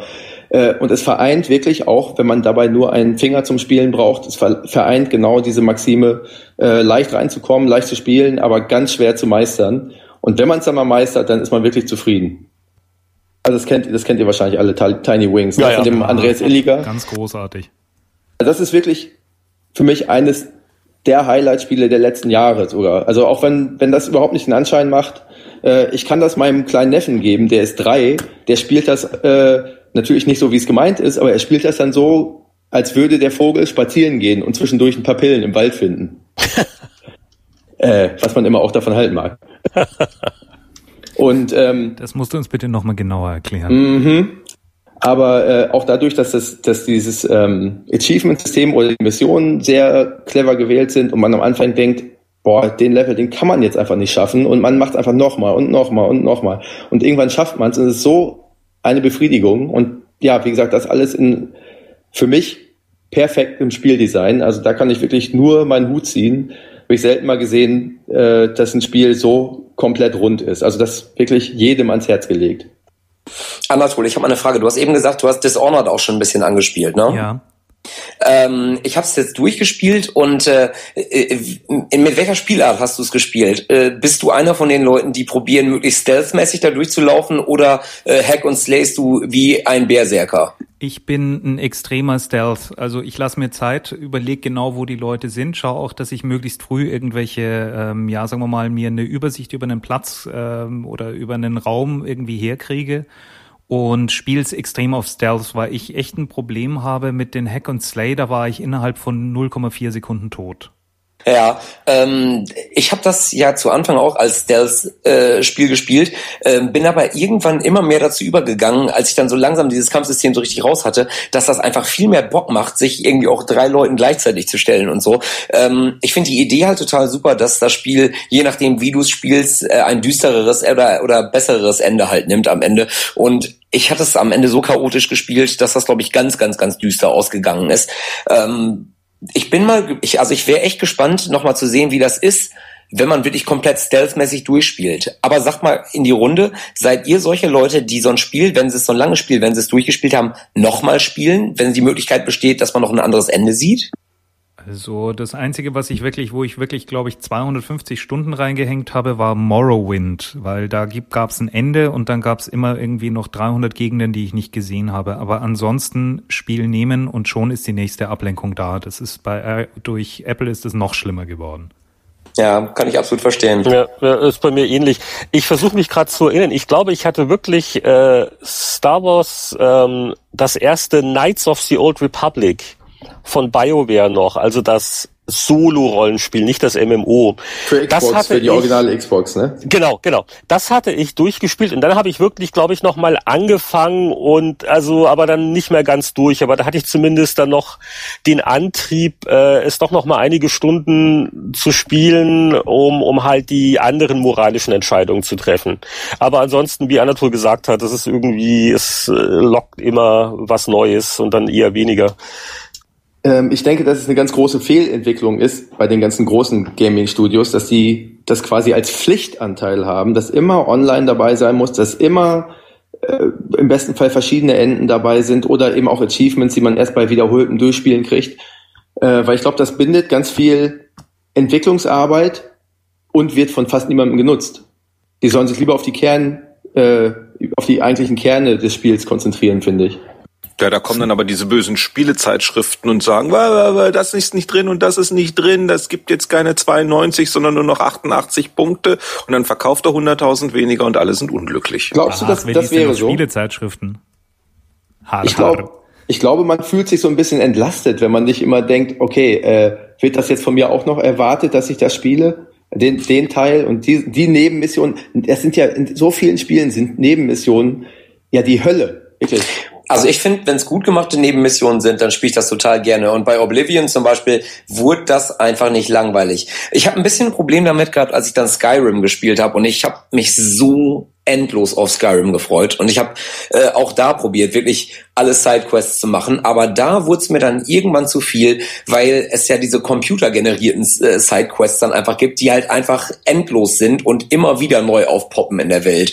Äh, hau mir hier nochmal drei Trolle tot, bring mir da nochmal fünf äh, Mammut, Einhorn, irgendwas, Fälle oder sowas. Und das ähm, das nervt mich dann einfach irgendwann, weil ich möchte einfach das Spiel irgendwann durchhaben und einfach wissen, ich habe das alles hinter mir und nicht wissen, das wird nochmal generiert und ich kann unendlich weiterspielen. Habt ihr eigentlich Fallout New ähm, sorry, gespielt? Ich, ich, ich möchte es doch nochmal, bevor wir das Ganze vergessen, auf das uh, Dishonored zurückkommen, weil das war ja so ein bisschen der, der Ausgangspunkt. Also ja, ja. Äh, freut euch mal nicht zu sehr auf das nochmalige Durchspielen. Also Dishonored ist schon sehr schön darin, einzelne Missionen, das ist ja im Prinzip missionsbasiert, die nochmal anders anzugehen. Aber so das ganze Spiel, weil du vorhin auch meintest, so von wegen, naja, da gibt's dann das böse, chaotische Ende bei dir, weil du am Ende nur noch gemetzelt hast. Also so wahnsinnig viel anderes passiert da auch nicht, wenn du jetzt zum Beispiel kein metzelst. Es ist halt eher so, dass du vielleicht mehr Spaß hast als Stealth-orientierter, wenn du dann in der jeweiligen Level-Statistik eben den Ghost äh, verliehen bekommst, also dass dich nicht mal eine Wache auch nur gesehen hat. Also das, das ist eher das Befriedigende. Und ich muss sagen, ich habe auch das Dishonored eher ja so kämpferisch gespielt und war ein bisschen enttäuscht. Also ich finde, wenn ein Spiel das Stealth bietet, dich auch äh, metzeln lässt, dann soll das Metzeln wenigstens schwierig sein oder sogar schwieriger als das Durchschleichen. Und das ist bei Dishonored definitiv nicht so. Du kannst äh, derart da rumseppen, teleportieren und alles Mögliche mit das den Armen, blöd, Armen, zu, äh, zu schleichen. Wachen anrichten. Da kriegt man schon fast Mitleid, finde ich. Also mich hat's ein bisschen enttäuscht, das Dishonored. Also ich hätte mir noch eine Idee mehr erwartet von dem Ganzen. Also für mich ist ja wirklich diese ganze Optionsvielfalt, die die Spiele heutzutage bieten, oder auch allein schon in vielen Fällen allein Open World, turnt mich so ab, weil ich denke, ah, ich muss mich entscheiden, was ich wie spielen soll. Das hat bei mir schon angefangen damals, als man äh, bei Street Fighter auf einmal verschiedene Charaktere mit verschiedenen Kampfstilen wählen konnte. Was war ich glücklich, als es noch International Karate oder IK Plus dann gab, wo man einfach einen Kämpfer hatte, den man meistern musste und sich da dann auch wirklich eins zu eins messen konnte mit dem äh, Freund zum Beispiel. Ich will keine Optionsvielfalt. Ich will ein Spiel, was Spaß macht. Punkt. Man, man, man hat halt immer so die, diese Sorge nach dem Motto, ich habe jetzt das Suboptimale gewählt und genau, deswegen genau. bin Ja, das ich stimmt. gehandicapt. Ne? Ein gutes Spiel ähm, hält die Zahl der Optionen auch gering. Also auch gerade, ich glaube, alle Call of Duties, da weißt du genau, was die Hauptsache ist. Das stimmt, das stimmt. Und es kommen dann halt dann später Sachen dazu, die noch machen kann. Aber das ist schon sehr wichtig, dass das sehe ich ganz genauso, dass du, wenn du das Spiel anschaltest, erstmal nicht überlegst, was mache ich jetzt, sondern genau weißt, was du machen musst. Wobei, äh, da nehme ich mal auch Beispiel Call of Duty oder aber auch ähm, Gears of War oder oder ähm, was hatten wir vorhin, Uncharted. Da nervt es mich schon fast, wie sehr ich an die Hand genommen werde. Ich nicht mehr das Gefühl zu spielen. Das, das, also bin ich richtig sauer zum Teil, dass ich irgendwie für doof verkauft werde. Ja, das hatte ich bei Gears of äh, bei Gears of War 3 ganz extrem. Also ich habe auch alle Gears of War Teile gespielt, auch den dritten durchgespielt, aber ich habe das Gefühl gehabt, ich hätte mich eigentlich auch genauso gut nur dahinstellen können und der ganze Rest wäre von alleine passiert. Also die KI von den Leuten, die halt irgendwie mit einem mitrennen in der in der Crew, äh, ist so gut, beziehungsweise die metzeln halt alles weg und du stehst einfach da und äh, äh, dir passiert gar nichts. Und das finde ich bisschen zu tatsächlich, schade. äh, tatsächlich gab es ja dieses Experiment in der Maniac, beziehungsweise heutzutage M-Games, von der ich äh, ja auch Abonnent bin und wo ich auch mal ganz gern jetzt hingrüßen möchte. Äh, das Experiment gab es ja bei denen, dass sie wirklich Gears of War 3 durchgespielt haben, ohne auch nur einen einzigen Schuss zu tun, weil die ganzen äh, Nebencharaktere das erledigt haben, sogar die Endgegner. Verrückt. Ja, dann sind wir jetzt aber, glaube ich, in der Runde durch. Oder hatten wir jetzt noch einen übersehen, üb- vergessen bei den aktuellen Spielen? Aber es wird der längste Podcast, den wir bis jetzt hatten. Äh, wollte ich, ich sagen, was, Stunde was steht denn noch auf dem Programm? Wir sind eigentlich? durch, wir müssen Ja. durch sein. Ich würde, Also, ich glaube, wir können das Blättern im Heft heute kurz machen. Oder Äh, weglassen. Darf ich noch einen Hinweis geben? Wir haben Aber noch gerne. gar nicht, wir haben noch gar nicht über äh, das anstehende Revival Oh, das stimmt. der Powerplay das haben wir auch Ganz vergessen. wichtiges Thema. Gut, das müssen wir jetzt auch nicht super breit treten, aber äh, vielleicht können wir es ja doch kurz Doch. erwähnen. Also, am 21. November erscheint ein Spiele-Sonderheft und das hat den Namen Chip Powerplay. Das ist nämlich aus dem Verlag äh, Haus Chip Communications ein äh, Projekt, wo äh, ich also die große Freude hatte, involviert zu sein. Äh, und das erscheint so mehr oder weniger zufälligerweise zum äh, 25. Jubiläum der Powerplay, die ja im äh, November 87 erstmals als Sonderheft auf den Markt kam. Und Was heißt das, involviert? Das Ding hast du gemacht, Heidi. äh, Ja, also so das äh, im Großteil des Redaktionskonzepts. Also da haben natürlich auch andere Leute mitgeredet oder ich habe ja auch mal hier im Spieleveteranenkreis ja auch mal Sachen rumgeschickt, ähm, als ähm, um, um Feedback zu holen und äh, Ideen gesammelt. Also es ist ja nie einer allein, aber ja, also das äh, ich, ich, ich, ich spüre starke väterliche Gefühle ähm, äh, hat einen großen Spaß gemacht, an das Thema mal ranzugehen, so Powerplay-Tugenden, aber doch wieder ein neues Heft. Ja, ich habe dazu, ich habe dazu gerade schon mal äh, vorhin ein bisschen im Internet recherchiert und ich finde diese Mischung, die ihr da anpeilt aus aktuellem, was geht aktuell in der Spielebranche ab, was gibt es für Spiele, was passiert da und aber auch äh, ein paar Klassiker und, und alte Perlen au- rauszuholen und nochmal zu besprechen. Das finde ich eine sehr ansprechende Sache, muss ich sagen. Ich finde auch, Heidi, das hast du gut gemacht, glaube ich. Warten wir mal, was aus dem. Druck kommt. Aber äh, Hut ab vor dem Überblick, Danke, Und, danke. Also ähm, äh, verschiedene Welten unter einen Hut zu bekommen. Und das passt doch alles zu Powerplay. Also ich freue mich wirklich auf das Heft. Und du kannst mir auch gleich noch mal sagen, wann habe ich das im Briefkasten? Ja, also wir, wir gehen davon aus, dass die Beleghefte nicht viel später als dann 21.11. rausgehen. Ähm, und das äh, geht ja von München aus. Äh, aber ja, ähm, ich äh, möchte mich auch nochmal kurz bedanken. Nicht zuletzt auch bei äh, vielen äh, Altlesern und Podcast-Hörern. Denn wenn ab und zu mal jemand geschrieben hat, auf unserem Blog, in einem Kommentar, ach so ein Heft wie früher oder ein Heft mit den alten Leuten, das wär's doch mal. Und also die Idee, die gärte halt vor sich hin und wir hatten also das, das Riesenglück, äh, dass wir mit den äh, Chip Sonderheft-Jungs, äh, schönen Gruß auch an die Potschi-Straße, dass wir da halt äh, äh einen Verlag gefunden haben, der also auch voll angesprungen ist auf die Idee und das Konzept und, äh, und, und auch umgesetzt hat. Die haben und ja vor kurzem auch noch das C64-Sonderheft rausgebracht, ne? was übrigens auch genau. sehr, sehr, sehr gut gelungen ist und man nur jedem ans Herz legen kann. Danke, danke. Also wir, wir, wir haben dich jetzt nicht bezahlt, dass du das sagst, gell? Also nee, nee, also ich habe mir, ich habe mir, äh, ich bin mit meiner Freundin in Urlaub geflogen und ich habe dann am Flughafen äh, in dem in dem Zeitschriftenladen gesucht, was kann ich mitnehmen, was kann ich mir für den Flug kaufen und habe dann toi toi toi glücklicherweise zu dem C64 Sonderheft gegriffen und ich hatte einen fantastischen Flug. Ich war fast ein bisschen sauer, als er vorbei war. Okay, äh, vielen Dank. Also da ganz kurz die Story war die, äh, da, da ist äh, Anatol der der entscheidende Verbinder, weil ähm, Anatol kannte den äh, Chefredakteur von den Chips Sonderheften, Stefan Goldmann, schönen Gruß, übrigens der Bruder von Martin Goldmann, Ex-Powerplay-Redakteur. Ähm, und äh, An Anatol war involviert bei dem Chip 64 Sonderheft und sollte auch noch Spiele machen, aber er war dicht mit was anderem, richtig. Und dann kam ich irgendwann und meinte, hey, ich habe nichts zu tun. Und so ist das entstanden. Also so kan kannten sich dann alle. Und als das C64 Sonderheft dann durch war, kam ich halt natürlich an und meinte, ach, also wenn ihr auch so mitspielen und ne, also da hätten wir noch eine Idee und so ist das ins Rollen gekommen. Ja, sehr gut. Wobei Darf ich denn mal fragen, so ein bisschen intern, also musste nichts Konkretes sagen, aber ist die 64 Sonderheft dann einigermaßen gut gelaufen? Ja, also das war ganz wichtig für uns. Das hat äh, sehr ermutigende Verkaufszahlen. Super. Also ich habe jetzt auch Sonst gäbe es das Powerplay-Heft nicht. Ähm, ja, das ist richtig.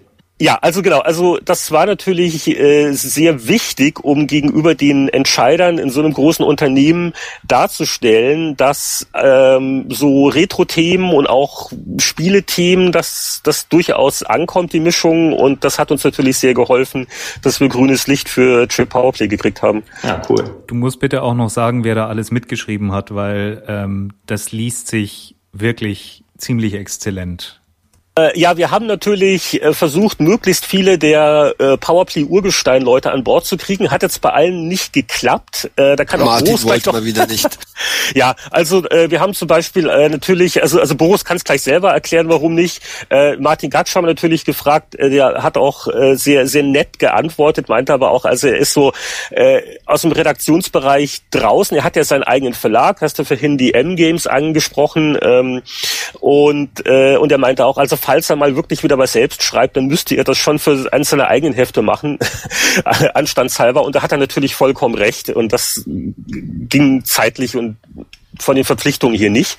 Äh, Boris erzählt es gleich selber. Und äh, ja, ansonsten, ähm, wir haben ein paar richtige Powerplay-Leute hier natürlich auch aus der Runde. Also der Anatol ist dabei. Winnie äh, war sehr gut ausgelastet. Ähm, äh, aktuell und auch natürlich historische Sachen. Und ich gucke gerade mal noch so in die Autorenliste dabei, sind noch ein paar andere prominente Namen. Roland Ausdenat, bekannt von PC Player, äh, der Harald Frenkel, äh, bekannt von PC Action. Stefan Freundorfer. Stefan Freundorfer, bekannt aus diversen Publikationen. Und war das nicht der letzte Powerplay-Chefredakteur, Heini? War der Stefan nicht? Ach, war der Chefredakteur so War der nicht im letzten nicht. Jahr, äh, halben Jahr quasi so ein, so ein Jahrzehnt, nachdem wir da weg sind? Ich glaube, das war der letzte Chefredakteur von der Powerplay. Muss ich mal, äh, der ist auch gerade in Urlaub, ich kann das. Aber äh, dann gibt's noch einen, wie heißt der Jörg Langer, ist vielleicht auch einigen bekannt. Ähm, äh, also äh, Spieleveteran, Gamestar-Chefredakteur. Ähm, wir haben Michael Hengst dazu gekriegt, Boah. dass er nach... Hat er, hat er immer noch einen Bart? Ja, und der, äh, ich muss sagen, ich weiß nicht, wie er es macht. Der, äh, der hat immer noch also auch das volle Haupthaar. Ich bin da total neidisch. Also der, der hat, es sind so ein paar graue Haare jetzt im Bart, aber ansonsten Michael wie in alten Zeiten. Und ich glaube, da, nach, nach 15-jähriger Pause, also jetzt wieder Michael Hengst Spieletests. Ähm, äh, wir haben, bin ich ja auch nicht vergessen möchte, weil das auch ein ganz äh, wichtiger Mitstreiter für uns war vom Chip-Team in München, der Sebastian Sponsel, so unser Junior, wie man immer gern genannt haben, der aber auch seit Jahren vor allen Dingen in der Sega Retro-Block-Szene auch aktiv ist äh, und auch ein neues Spiel auf Dreamcast getestet hat und auch äh, mit dem Chris Roberts gesprochen hat. Und äh, wir haben einen äh, gewissen Rolf Beuker auch dazu gebracht, dass er mal wieder äh, ein neues Starkiller-Strip macht. Und äh, ich habe ich jetzt einen vergessen. Hoffentlich nicht. Also wenn ich einen noch vergessen oder übersehen habe, dann äh, war es nicht böse gemeint. Aber ich, ich will jetzt auch hier den Monolog nicht endlos machen. 21.11. Man kann es äh, online vorbestellen, Chip Powerplay, Twitter, Links, kein Problem. Und jetzt muss aber noch Boris kurz sagen, warum er nicht mitgemacht hat, obwohl er wirklich bekniet worden ist ja nicht nur bekniet, ich hätte ja auch wirklich richtig Lust gehabt, äh, da was zu tun bei dem Projekt äh, Powerplay. Wie kann ich da widerstehen? Ist auch ein Teil meiner Vergangenheit. Ähm, aber doppelt, also zum einen, ich hatte fast keine Zeit, eben, wie gesagt, ich habe mich ein bisschen um dieses Windows 8 kümmern müssen. Ich erwähne das immer nur so nebenbei mal. Und das andere war, also da wäre ich so auch in einen, wie der Amerikaner es nennt, Conflict of Interest irgendwie reingeschnattert, weil auf der einen Seite muss ich auch Redakteuren bei der Chip erzählen, dass Windows 8 ein ganz wunderbares System ist und kann nicht gleichzeitig für den Verlag Verlag dann in einer anderen Funktion Artikel schreiben. Äh, das funktionierte einfach nicht und deswegen habe ich mich da aus diesem Projekt leider raushalten müssen. Drück aber die Daumen, bin auch selber gespannt wie ein Flitzebogen, wie das wird. Ähm, allein schon die, äh, dass ich jetzt ja, ähm, wir haben ja mal Starkiller Comics vor einer gewissen Zeit gemacht äh, für die Webseite, den äh, berühmten Trantor Hero Zyklus und ich bin gespannt wie ein Flitzebogen äh, die Starkiller Sachen zu sehen, an denen ich nicht mitgearbeitet habe. Da freue freue ich mich echt drauf. Boah, ich bin so gespannt. Ne? Ich möchte das noch einmal sagen als als äh, damaliger Leser. Ihr könnt euch gar nicht vorstellen. Äh, ich weiß nicht, ob ihr das Feedback habt ihr wahrscheinlich doch schon viel über irgendwelche Kommentare zum Podcast gekriegt. Aber ihr wart da echt meine Helden. Ne? Also wirklich die Happy Computer, die Sonderhefte oder dann die Powerplay. Das waren meine Bibeln, wirklich, absolut. Ja, kann ich nur, kann ich wirklich nur unterstreichen auch. Also ich habe, ich habe auch richtig, richtig schwitzige Hände damals gehabt, als ich die wirklich diesen Tipp des Monats Prince of Persia halt irgendwie abgeliefert habe und äh, dann einen Anruf aus der Redaktion bekommen habe. Also es war total der absolute helle Wahnsinn. Wer war denn dran eigentlich? Ich äh, habe damals, äh, ich, ich glaube, mit Heinrich in der Tat gesprochen und äh, Martin Gaksch war auch in der Leitung, soweit ich mich erinnere. Wir, wir, wir, wir haben damals noch die Leute angerufen. Ich kann mich ja an irgendwie gar nichts mehr erinnern. Echt? Das ist ja niedlich. Ja, ich, das war äh, vor E-Mail. Ja, das war, das war ja. E-Mail. Ja, und wir waren, ich war ich glaube, ich war in der achten oder neunten Klasse oder sowas damals. Und äh, in der Pause, quasi in der großen Pause, haben wir dann mehr oder weniger ein Telefonat gehabt. Äh, äh, lustigerweise äh, haben wir das Telefon benutzt, was im Sekretariat war in der Schule. Ich habe diesen äh, äh, Tipp des Monats damals mit meinem Kumpel Brizel abgegeben und wir sind beide wirklich total am Stock gegangen, dass wir dann wirklich mit unseren Spieletesterhelden gesprochen haben. Und weil wir haben jede verdammte Ausgabe von Happy Computer und Powerplay damals besessen und äh, ich konnte das fast auswendig sprechen, die, so die Tests von Monkey Island und solche Sachen. Ja, und während bei dir, während bei dir Heinrich Lehnhardt angerufen hat, äh, war zur gleichen Zeit bei mir zu Hause die Polizei und hat meine schönen Raubkopien beschlagnahmt.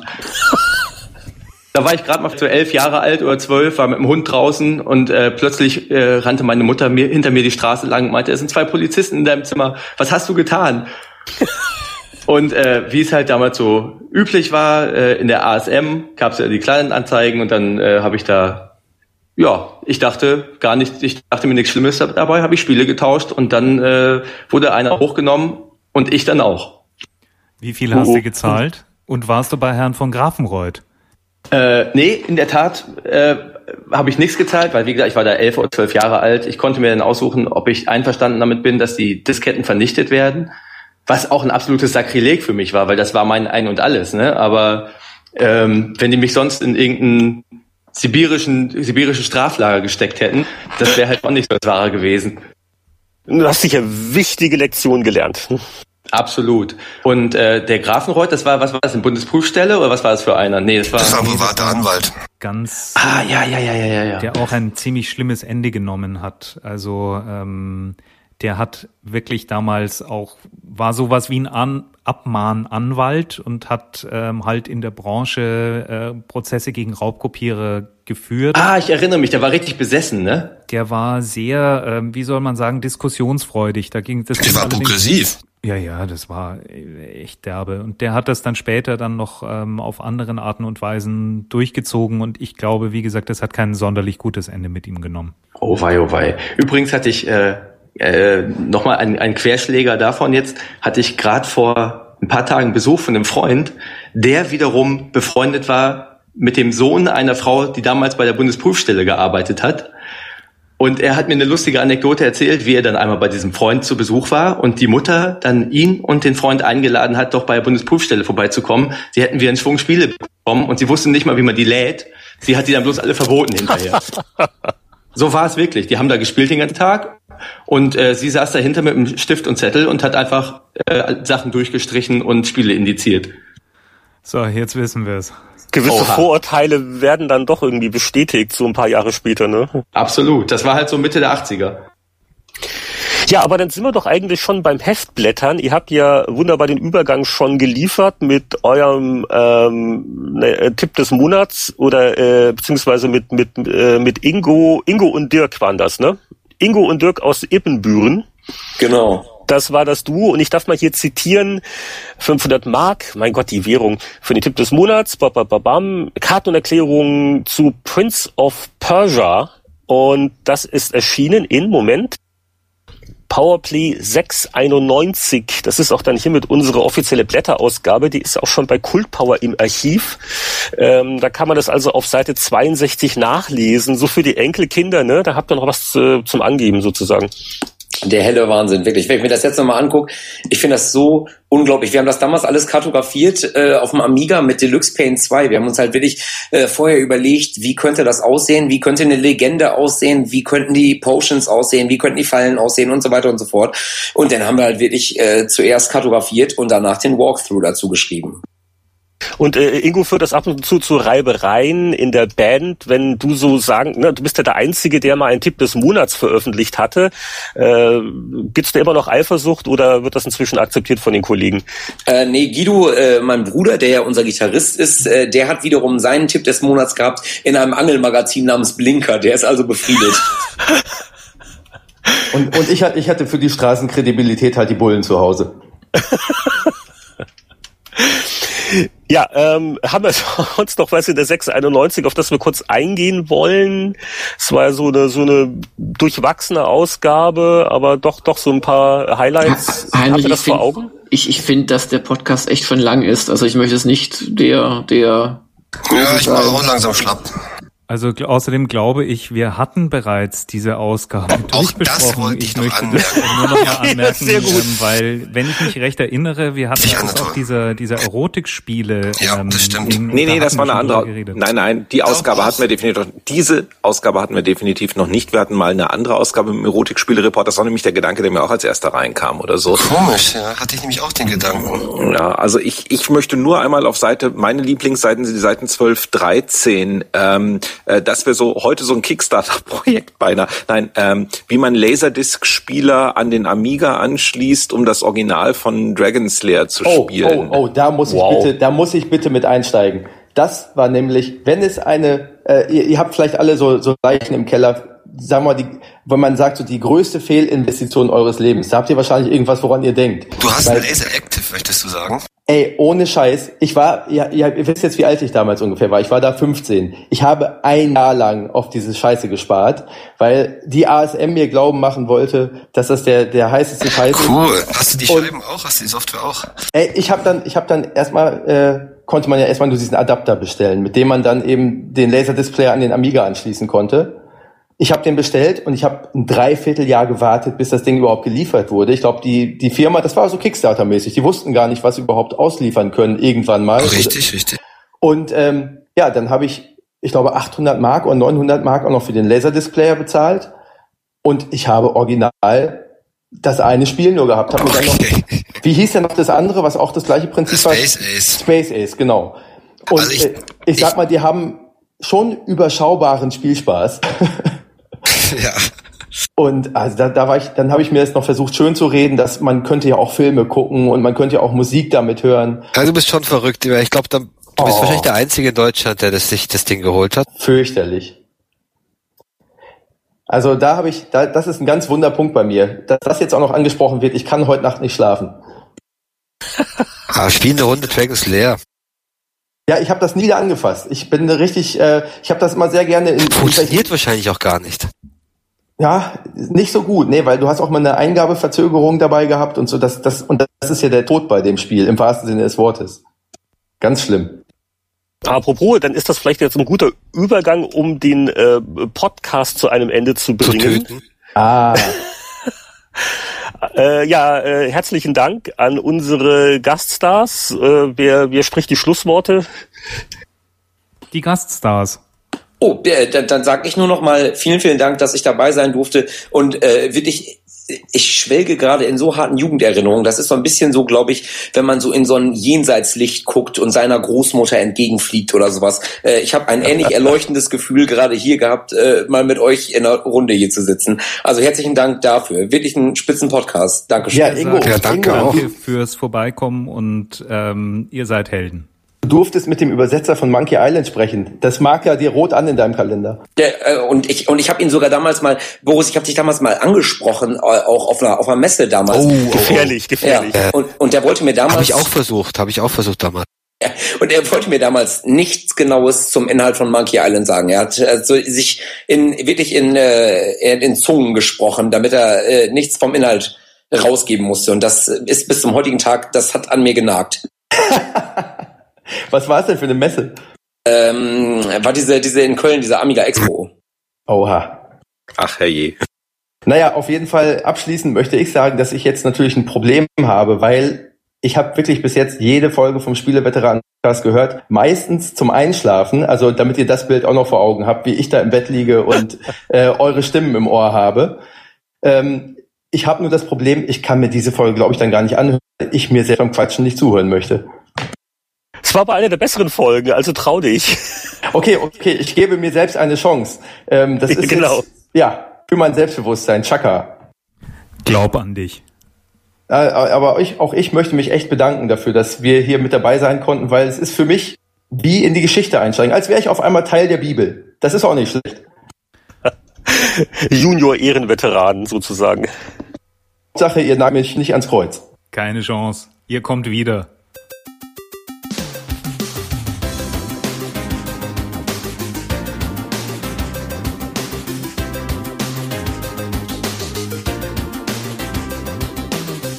Während die Herren nun munter weiter diskutieren, kommen wir forsch zum Abspann.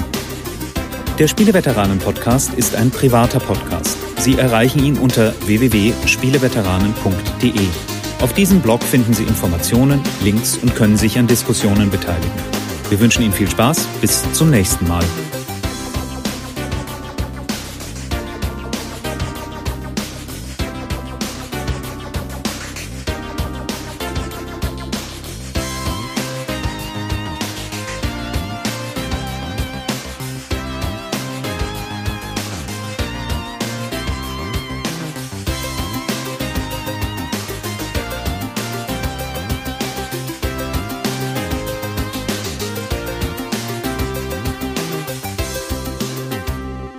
Schalten Sie auch nächsten Monat ein, wenn Sie die Donuts sagen hören wollen.